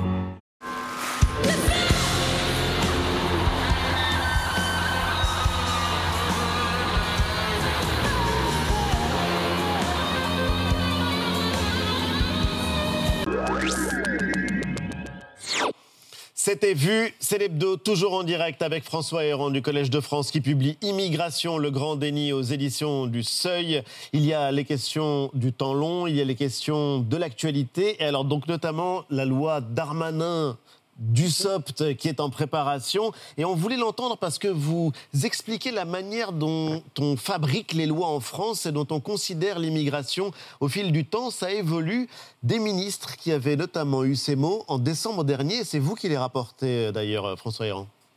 Ce n'est pas normal qu'un étranger qui est une force vive de la nation depuis plusieurs années, qui s'intègre par l'effort et par le travail, qui s'acquitte d'un loyer, qui épouse nos valeurs, plonge dans l'illégalité du jour au lendemain, sans que l'on comprenne pourquoi son titre est suspendu. En tant qu'ancienne enseignante dans un CFA, j'ai rencontré à de nombreuses reprises des chefs d'entreprise désespérés de ne pouvoir embaucher définitivement leur apprenti qui était pourtant motivé et compétent, faute de délivrance d'un titre de séjour lors de leur passage à l'âge adulte. Il y aura automaticité du renouvellement des titres de séjour pour les étrangers déjà sur le sol national qui n'attendront plus d'énièmes rendez-vous, des files d'attente numériques et qui connaîtront parfois de grandes difficultés pour faire entendre leurs droits. Il ne s'agit pas d'un plan de régularisation massive, mais d'une solution donnée à celles et ceux qui sont déjà là, qui travaillent depuis longtemps et qui sont parfois aussi devenus irréguliers en raison de la complexité des formalités ou d'accidents de parcours. Alors, on a entendu le ministre de l'Intérieur Gérald Darmanin qui avait eu aussi cette euh, phrase qui avait marqué les esprits. Jean-Michel l'avait analysé. Vous y revenez vous aussi également.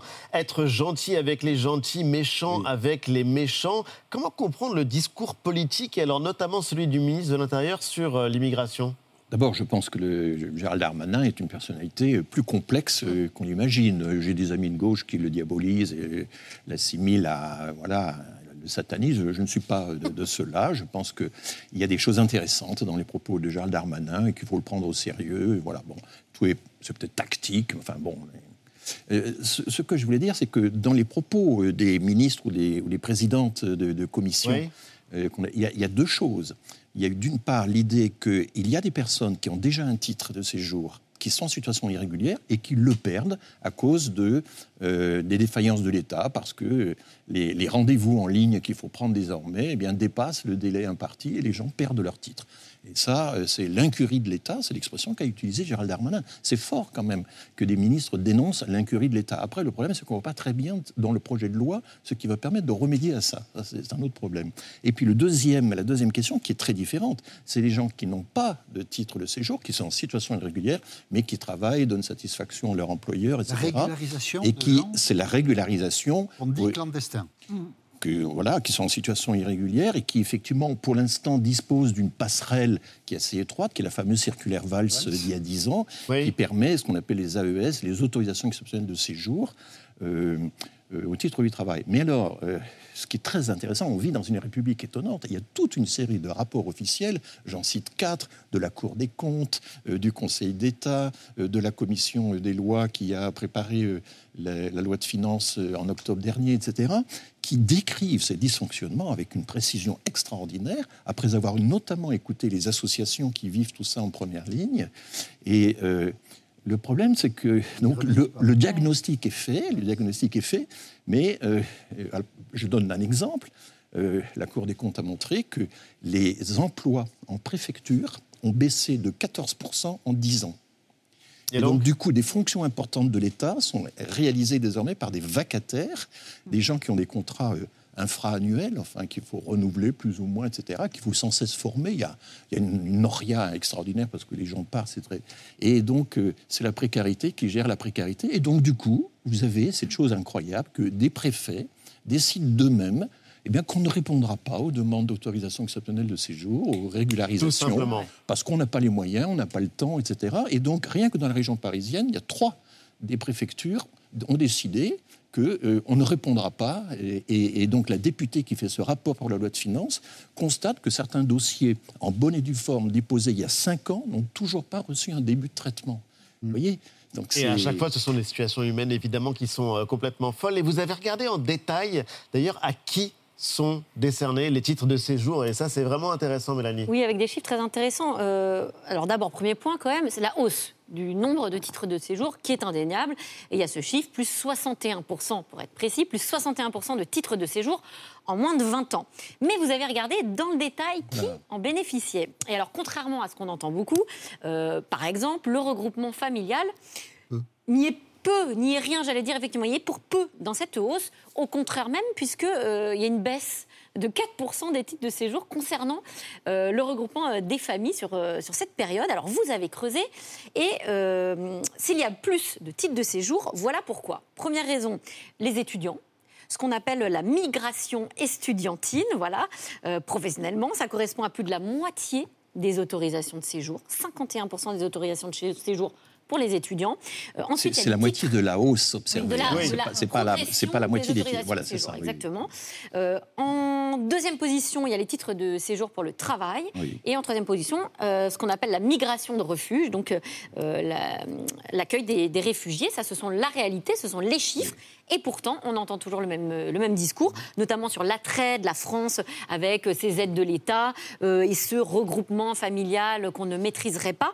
Euh, est-ce que pour vous, c'est un, un mythe? Est-ce que finalement, ah bah, de facto, la France est si attractive que cela elle, elle, est peu attractive, je vais y revenir, mais ce qui est très impressionnant, c'est que dernièrement, il y a quelques jours, euh, la commission des lois du Sénat a, voulu rajouter au projet d'Armanin des critères qui ont encore durcir le regroupement familial. C'est totalement inexplicable, parce que la migration familiale a baissé depuis une quinzaine d'années, elle est parfaitement contenue les 21 lois qui se sont succédées depuis l'époque de Charles Pasqua, 86, euh, elles ont quand même réussi à contenir l'immigration familiale en, rendant le, rapprochement des conjoints, des enfants, de plus en plus difficile. Hein. Euh, voilà, il faut la des critères de surface d'appartement, des seuils de ressources, Et c'est réservé à qui, d'ailleurs ben, Si vous voulez, très peu de personnes, un cercle familial extrêmement alors, Il faut distinguer, il faut distinguer, c'est-à-dire le regroupement familial proprement dit, c'est-à-dire le droit qu'un étranger de voir son conjoint et ses enfants mineurs euh, vivre avec lui, ça concerne 11 000, 12 000 personnes par an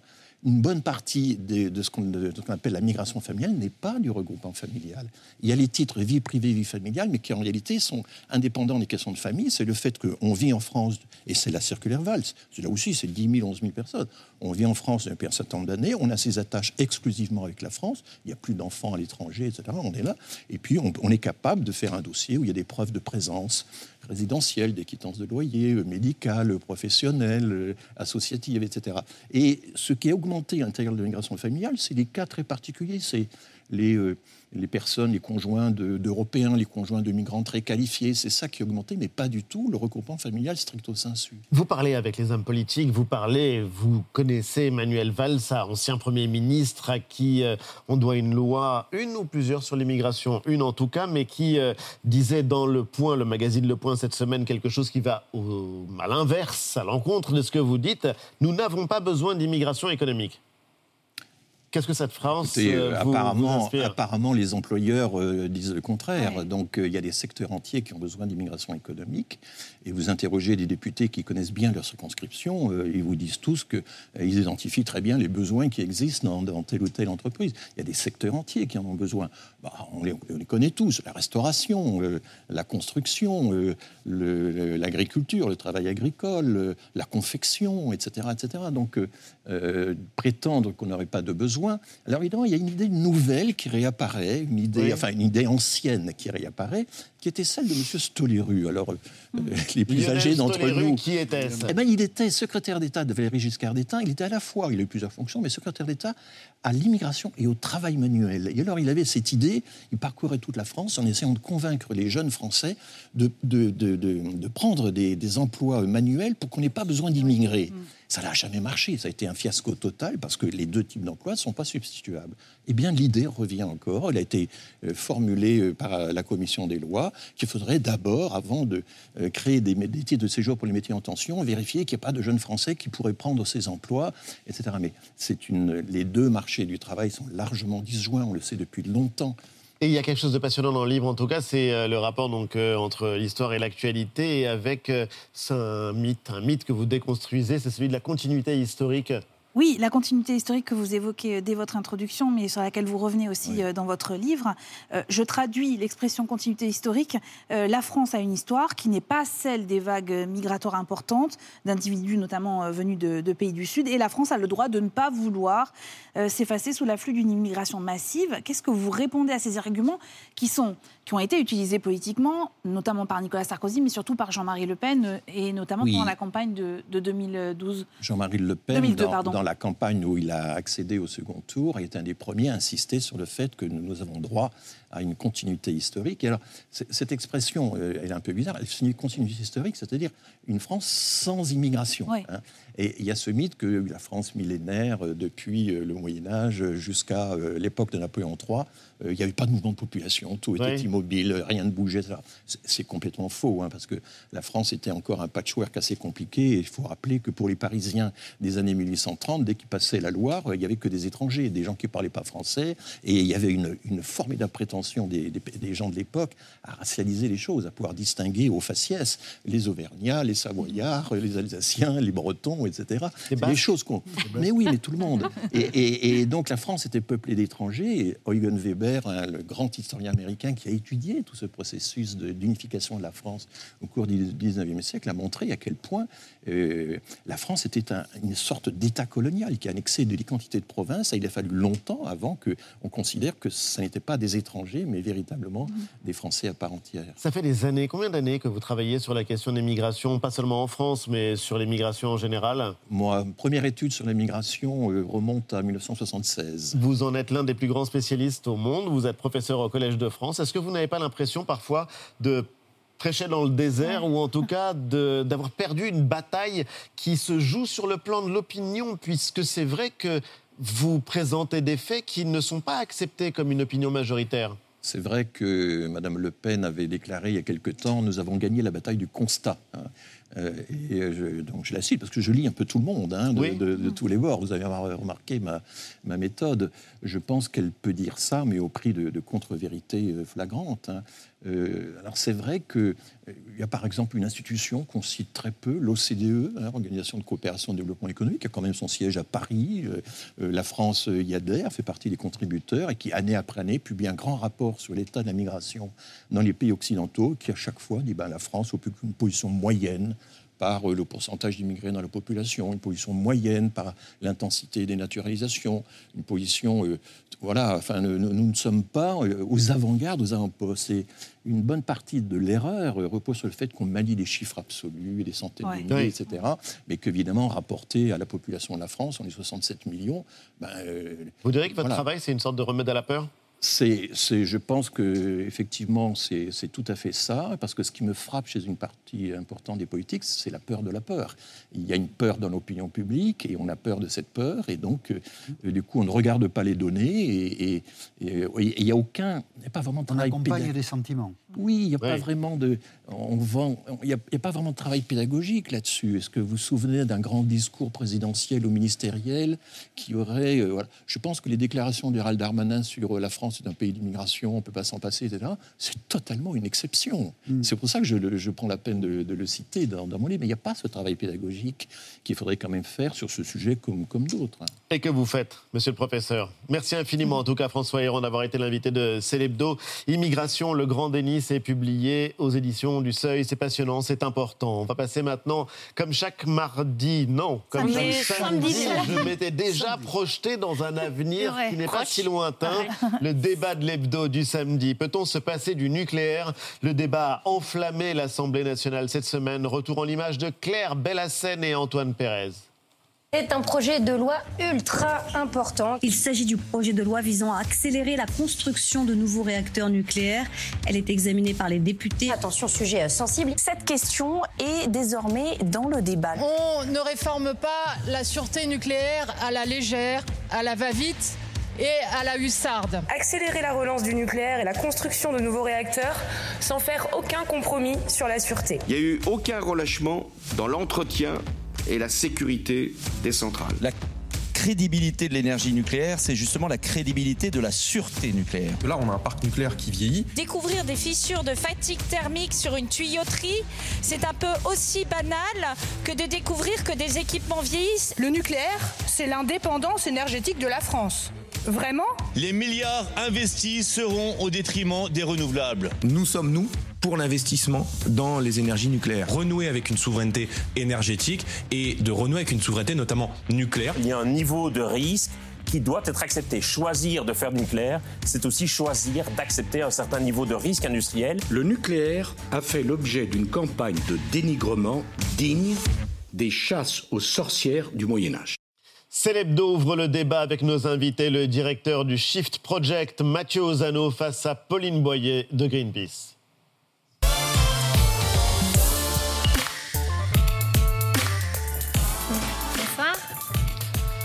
Bonsoir. Bonsoir à tous les deux. Merci d'avoir accepté le principe de ce débat. Juste euh, d'un mot pour préciser les choses. euh, vous vous dites toutes les deux écolo.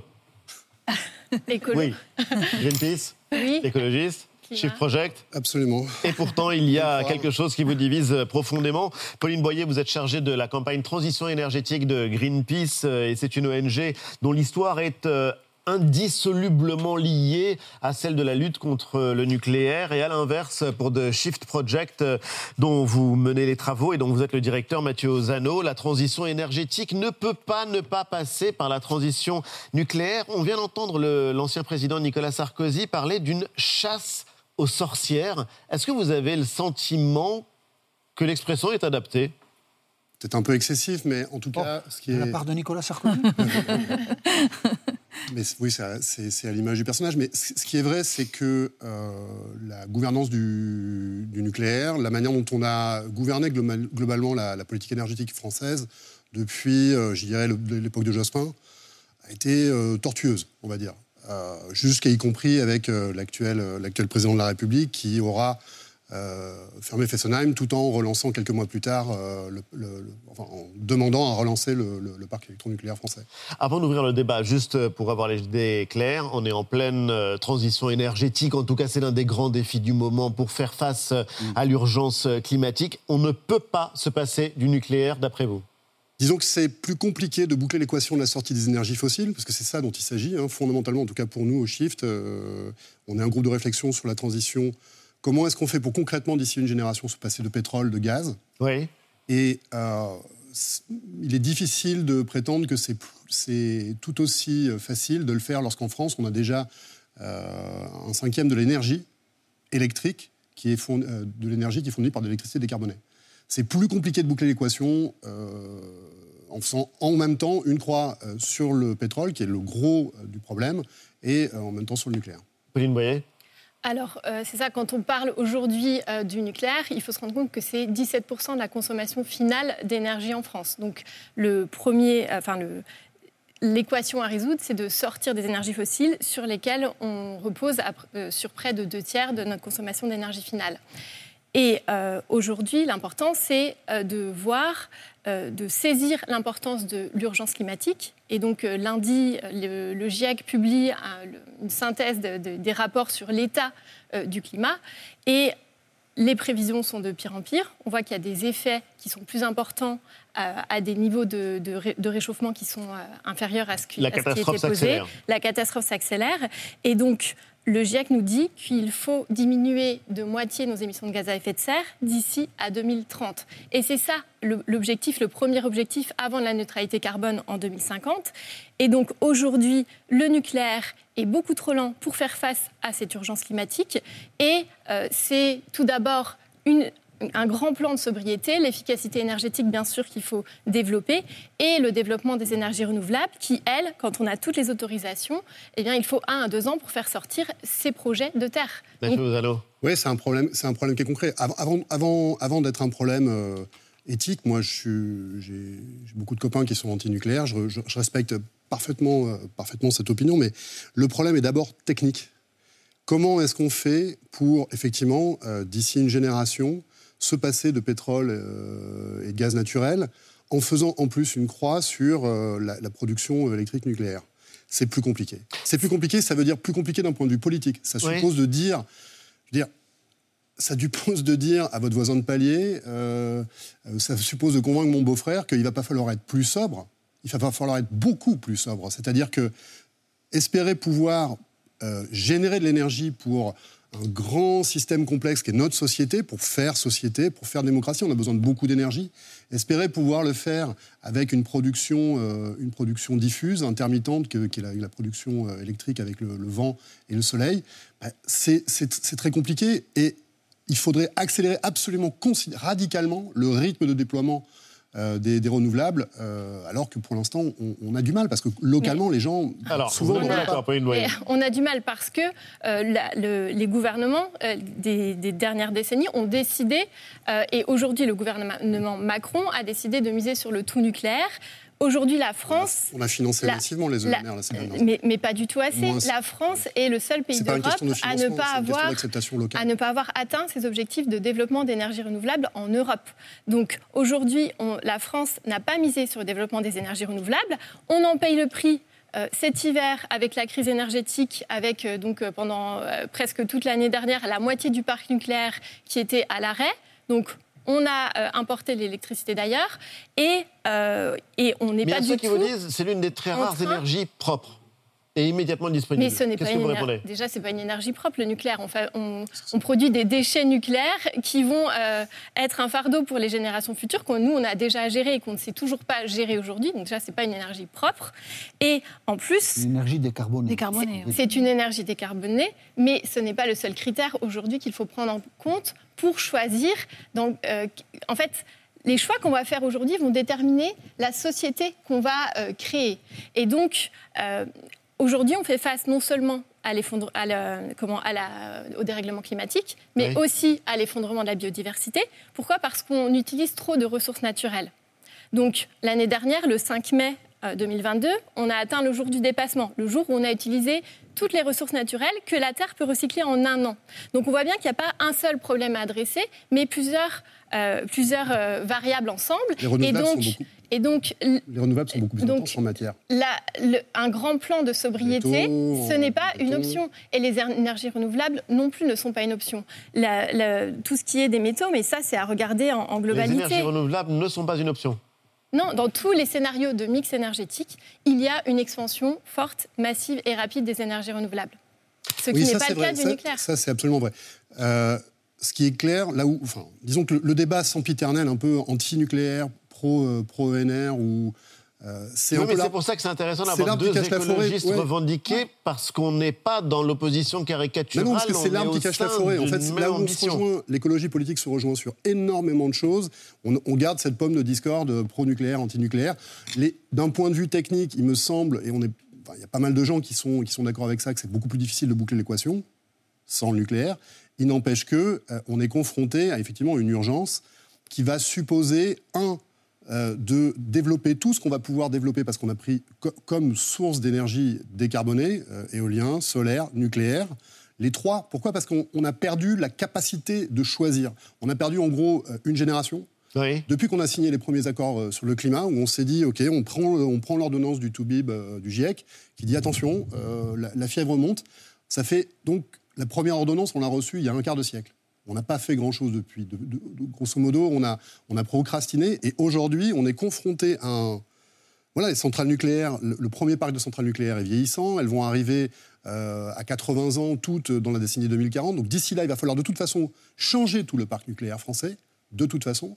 Et Donc, euh, avoir euh, des milliards et des milliards... oui, bien sûr. C'est de toute façon une, une, voilà, une, une échéance absolument euh, historique, tragique. Il faut, éviter, il faut éviter de laisser une planète euh, euh, invivable pour nos gosses. Et il y a un choix, mais il n'y a pas que le choix nucléaire ENR. Il y a le fait qu'on on ne peut pas faire jeu égal avec des alternatives au pétrole à production égale. C'est pour ça que s'impose le thème de la sobriété. Ça, ça, tout le monde est d'accord. Il va falloir apprendre à vivre différemment, à faire. Et ça, on va y venir. Ouais.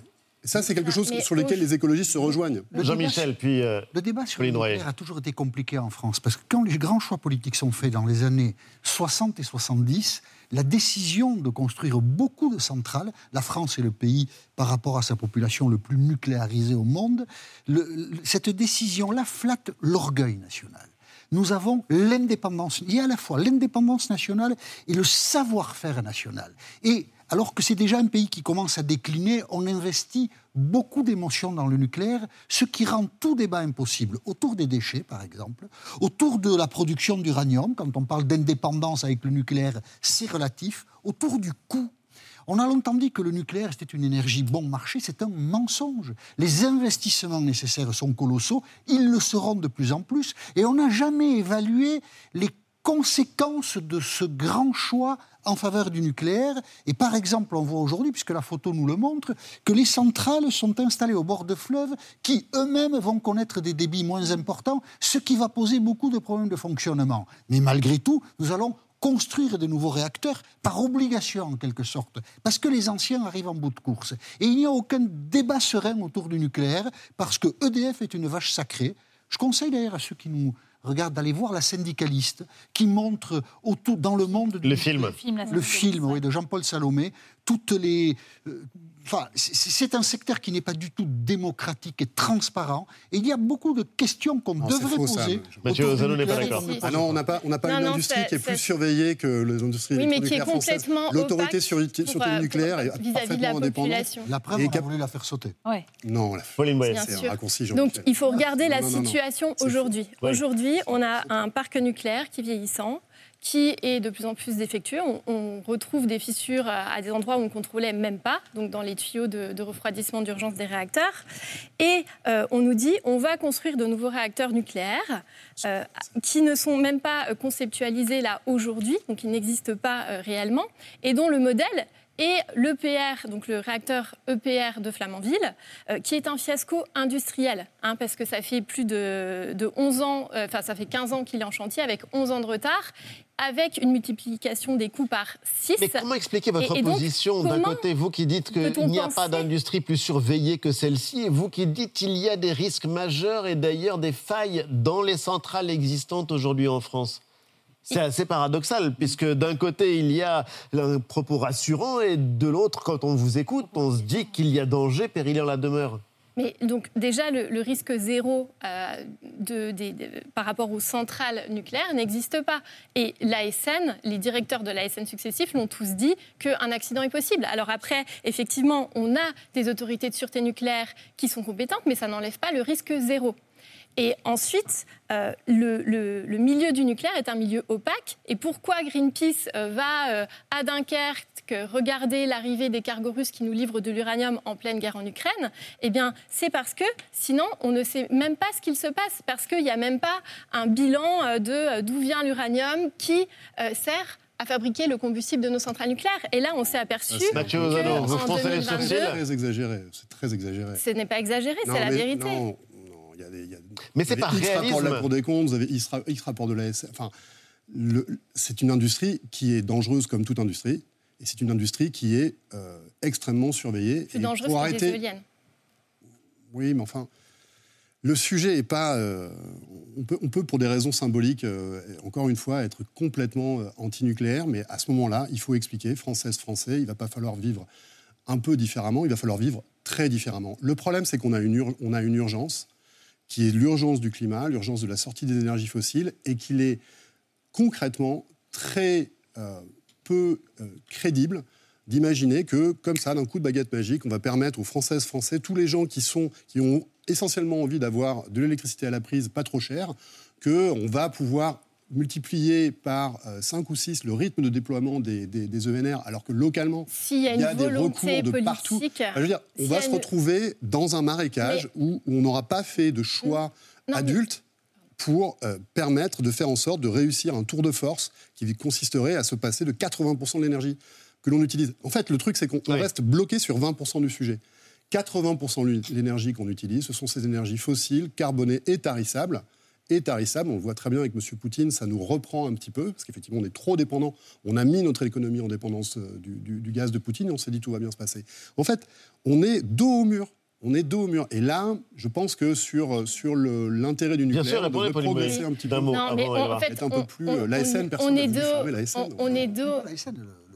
L'IRSN. Ah, non, mais ça, c'est- Pauline Boyer. La fusion de l'IRSN et de l'ASN. Non, mais aujourd'hui, c'est l'inverse. On est dos au mur. euh, on ne, enfin, si- re- regardons la réalité. En fait, la question. euh, on ne peut pas construire des réacteurs nucléaires qui, euh, pas avant 15 ou 20 ans. Mhm. Et aujourd'hui, l'urgence, c'est euh, c'est 2030. Il faut développer les ENR, cette génération. Oui, alors, de développer. Mais, oui, mais Absolument. ça n'est pas du tout ce que le les gouvernement renouvelables. est en train de faire. Et donc le Ah, nucléaire, c'est on vient de passer une loi excuse. sur l'accélération des non, mais, renouvelables. mais, Bon. mais elle n'est pas du tout assez ambitieuse. Bah, il faut Le faire les deux, il faut en fait, faire le deux. nucléaire, c'est une excuse pour le gouvernement pour masquer son inaction climatique. Parce que regardez, à part, enfin, répondre nucléaire quand on dit climat, c'est vraiment ne pas prendre l'ampleur de la situation en compte. Et là, on comprend en fait euh, le fond de votre euh, désaccord. On va continuer à en parler dans un instant, mais on comprend mieux l'actualité parfois en regardant dans le rétroviseur. Eva, c'est déjà vu.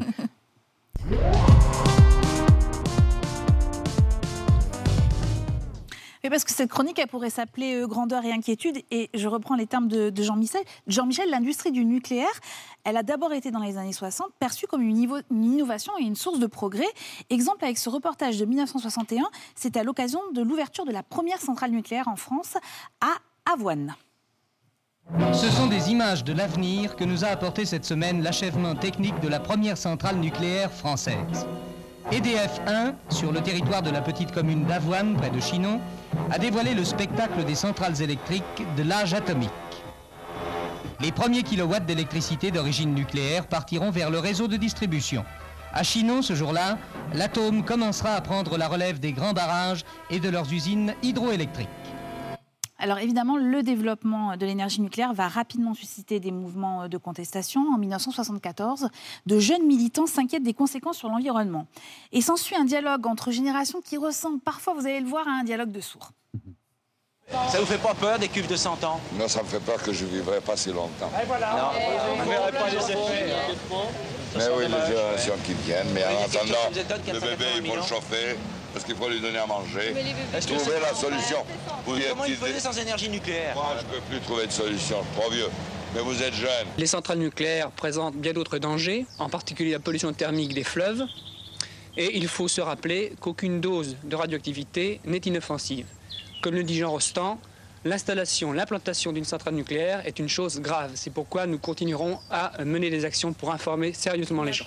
Voilà, on est déjà dans les années 70 et effectivement, les problématiques environnementales, elles vont se cristalliser sur, ces, euh, sur ce débat sur euh, le nucléaire. Un débat qui dépasse légèrement, euh, qui dépasse largement, j'allais dire légèrement, mais pas du tout, largement, une discorde entre générations. À tout âge, l'inquiétude est là.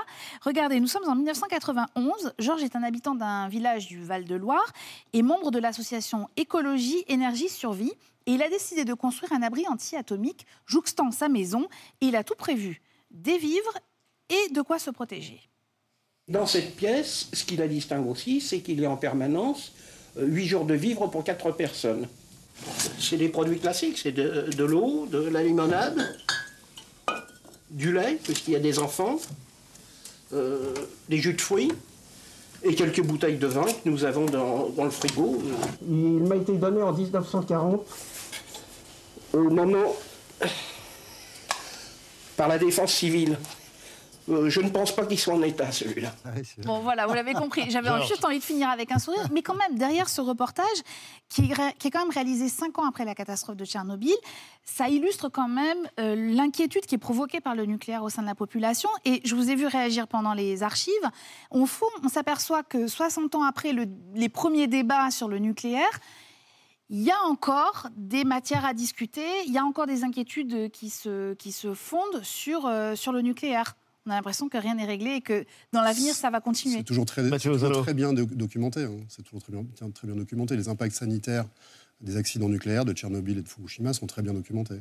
Et ils sont en général loin, très très loin, en particulier pour Fukushima, de ce que l'on peut croire Mais il y a, qui a été l'impact sanitaire de cet accident en particulier. Est-ce que vous avez eu peur, comme des millions de personnes à travers le monde. Et est-ce que vous vous êtes dit, il y a dix ans, vous étiez déjà engagé, euh, que c'était une euh, énergie dont il fallait se passer? Bah, Oui. Euh, il faut, faut, quand même pas perdre de vue que ce qui s'est passé, c'est un raz-de-marée qui a tué 20 000 personnes. Oui. Voilà. et que l'impact des rayonnements ionisants crachés par la centrale de Fukushima, alors il y a débat entre eux, est-ce que c'est deux morts? Un mort ou zéro mort? Et en fait, le, débat, le, bilan le bilan sanitaire qui a été établi euh, par l'institution de référence euh, onusienne, c'est zéro. C'est zéro. Et ça, c'est. pas d'accord. Non, je suis pas d'accord. Ben, bien sûr. Il y a, alors, il y a déjà les, cas d'irradiation. Donc là, il y a au moins cinq travailleurs qui ont été, qui ont été eu une reconnaissance de maladie professionnelle, mhm. un qui est déjà mort. il y en a certainement beaucoup d'autres qui ne sont, seront jamais reconnus parce que ça, c'est très, très classique dans, dans le domaine. Le, gouvernement japonais le gouvernement, mais parce que c'est multifactoriel, etc. Ah, oui. c'est facile de dire Oui. que. C'est difficile euh, de dire que ça le-. Mais c'est vrai que moi, je me souviens des moment de voudrais- Fukushima. On se disait Non, mais- ce sera impossible de construire une nouvelle centrale Ouais. nucléaire où que ce soit Non, dans mais le je, monde. je voudrais juste appuyer sur le fait que le gouvernement japonais a reconnu 2300 morts dus à l'évacuation euh, à cause de, euh, de la fusion des réacteurs de, de Fukushima. Euh, parce que, eh bien, il y a eu des, des- des suicides, des dépressions, des morts prématurées.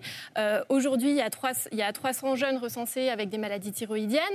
Euh, et pas- il y a aussi des, une contamination de l'environnement. Il n'y a pas que les irradiations. Donc aujourd'hui, on a des zones qui euh, étaient des terres fertiles qui aujourd'hui ne le sont plus. On a sont toujours des une terres fertiles, des- des situation terres qu'on- on a d'urgence. interdit, euh, de On- cultiver, On, a différent. une situation d'urgence aujourd'hui parce qu'on a une centrale euh, nucléaire qui, euh, qui n'est pas euh, forcément euh, facile à sécuriser et euh, 4000, plus de 4000 travailleurs aujourd'hui à Fukushima qui essayent de, de- que, l'accident ne soit Vous pas le disiez tout à l'heure, d'un mot Jean-Michel, parce que on arrive au bout de l'émission.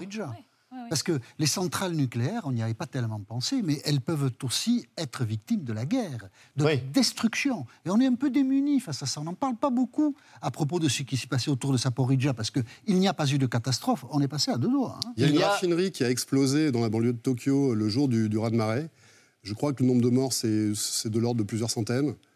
Si Saporidja ça avait explosé, la contamination aurait concerné toute l'Europe. Mais là, je parle du- Il y a dans deux jours le rapport du. GIEC qui est très attendu. D'un mot pour vous, qu'est-ce qu'il faut faire en fait, la, la- la mesure la plus urgente, puisqu'on n'arrivera pas à vous réconcilier sur euh, la manière d'engager la transition Non, non, énergétique non. Nous, au Shift, on pense qu'il faut développer très rapidement les renouvelables. C'est ce que je disais tout à l'heure. On n'a plus le choix d'arbitrer entre les deux. En fait, on a des tels besoins de développer l'électricité décarbonée pour espérer avoir une toute petite chance de sortir des énergies fossiles, qu'en fait, effectivement, d'ici à 2035, il faut développer aussi vite que possible les renouvelables en France. Et à partir de 2035, nous, on pense que ça serait une erreur de, de faire une croix sur une industrie où il y a des centaines de milliers de gens qui bossent et qui sont sérieux et qui n'ont pas envie d'avoir un accident parce que c'est les premiers concernés. D'un mot. Aujourd'hui, l'urgence, c'est de développer des plans de, de sobriété, c'est de mettre les 12 Oui. milliards dans la rénovation énergétique Oui. qui ont été balayés par le gouvernement, de développer des transports doux, de revoir notre modèle agricole. Tout et, euh, et d'investir, de, de flécher l'argent là-dedans et pas dans une industrie qui. Donc il y a des choses malgré tout sur lesquelles vous pouvez vous retrouver. Bon, vous restez avec nous tous les deux. Tout de suite, la dernière histoire.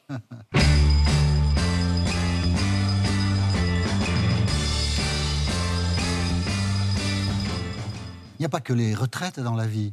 Il y a le football aussi. Figurez-vous, ça nous Ah oui. a échappé cette semaine, que Gianni Infantino, on va voir sa photo, c'est un Suisse, a été réélu à la tête de la Fédération internationale de football. C'est son troisième mandat, il est président de la FIFA depuis 2015. Et quand on raconte l'histoire de la FIFA, ce qui est exceptionnel, c'est la longévité de ses dirigeants. Ah, C'est pas comme la politique française qui les chasse les uns après les autres. Non, non. En 50 ans, il n'y a eu que trois présidents à la FIFA. João Avlange, un Brésilien, 1974-1998, six mandats. C'est lui qui a fait de la FIFA un producteur de milliards de dollars autour du foot avec les Coupes du Monde. Et puis, ça sentait un peu mauvais, il y avait des soupçons, des rumeurs sur la corruption. Alors, Avlange a démissionné, il a laissé la place à Joseph Blatter. Sepp Blatter pour ses copains, qui lui s'est installé en 1998 jusqu'en 2015. Cinq mandats. Son cinquième mandat, il a obtenu lors du 65e congrès de la FIFA qui a eu lieu à Genève au mois de mars 2015. Et trois jours après que Sepp Blatter ait été réélu président de la FIFA, le FBI est arrivé. Et le FBI, il a coffré la moitié des dirigeants du foot mondial.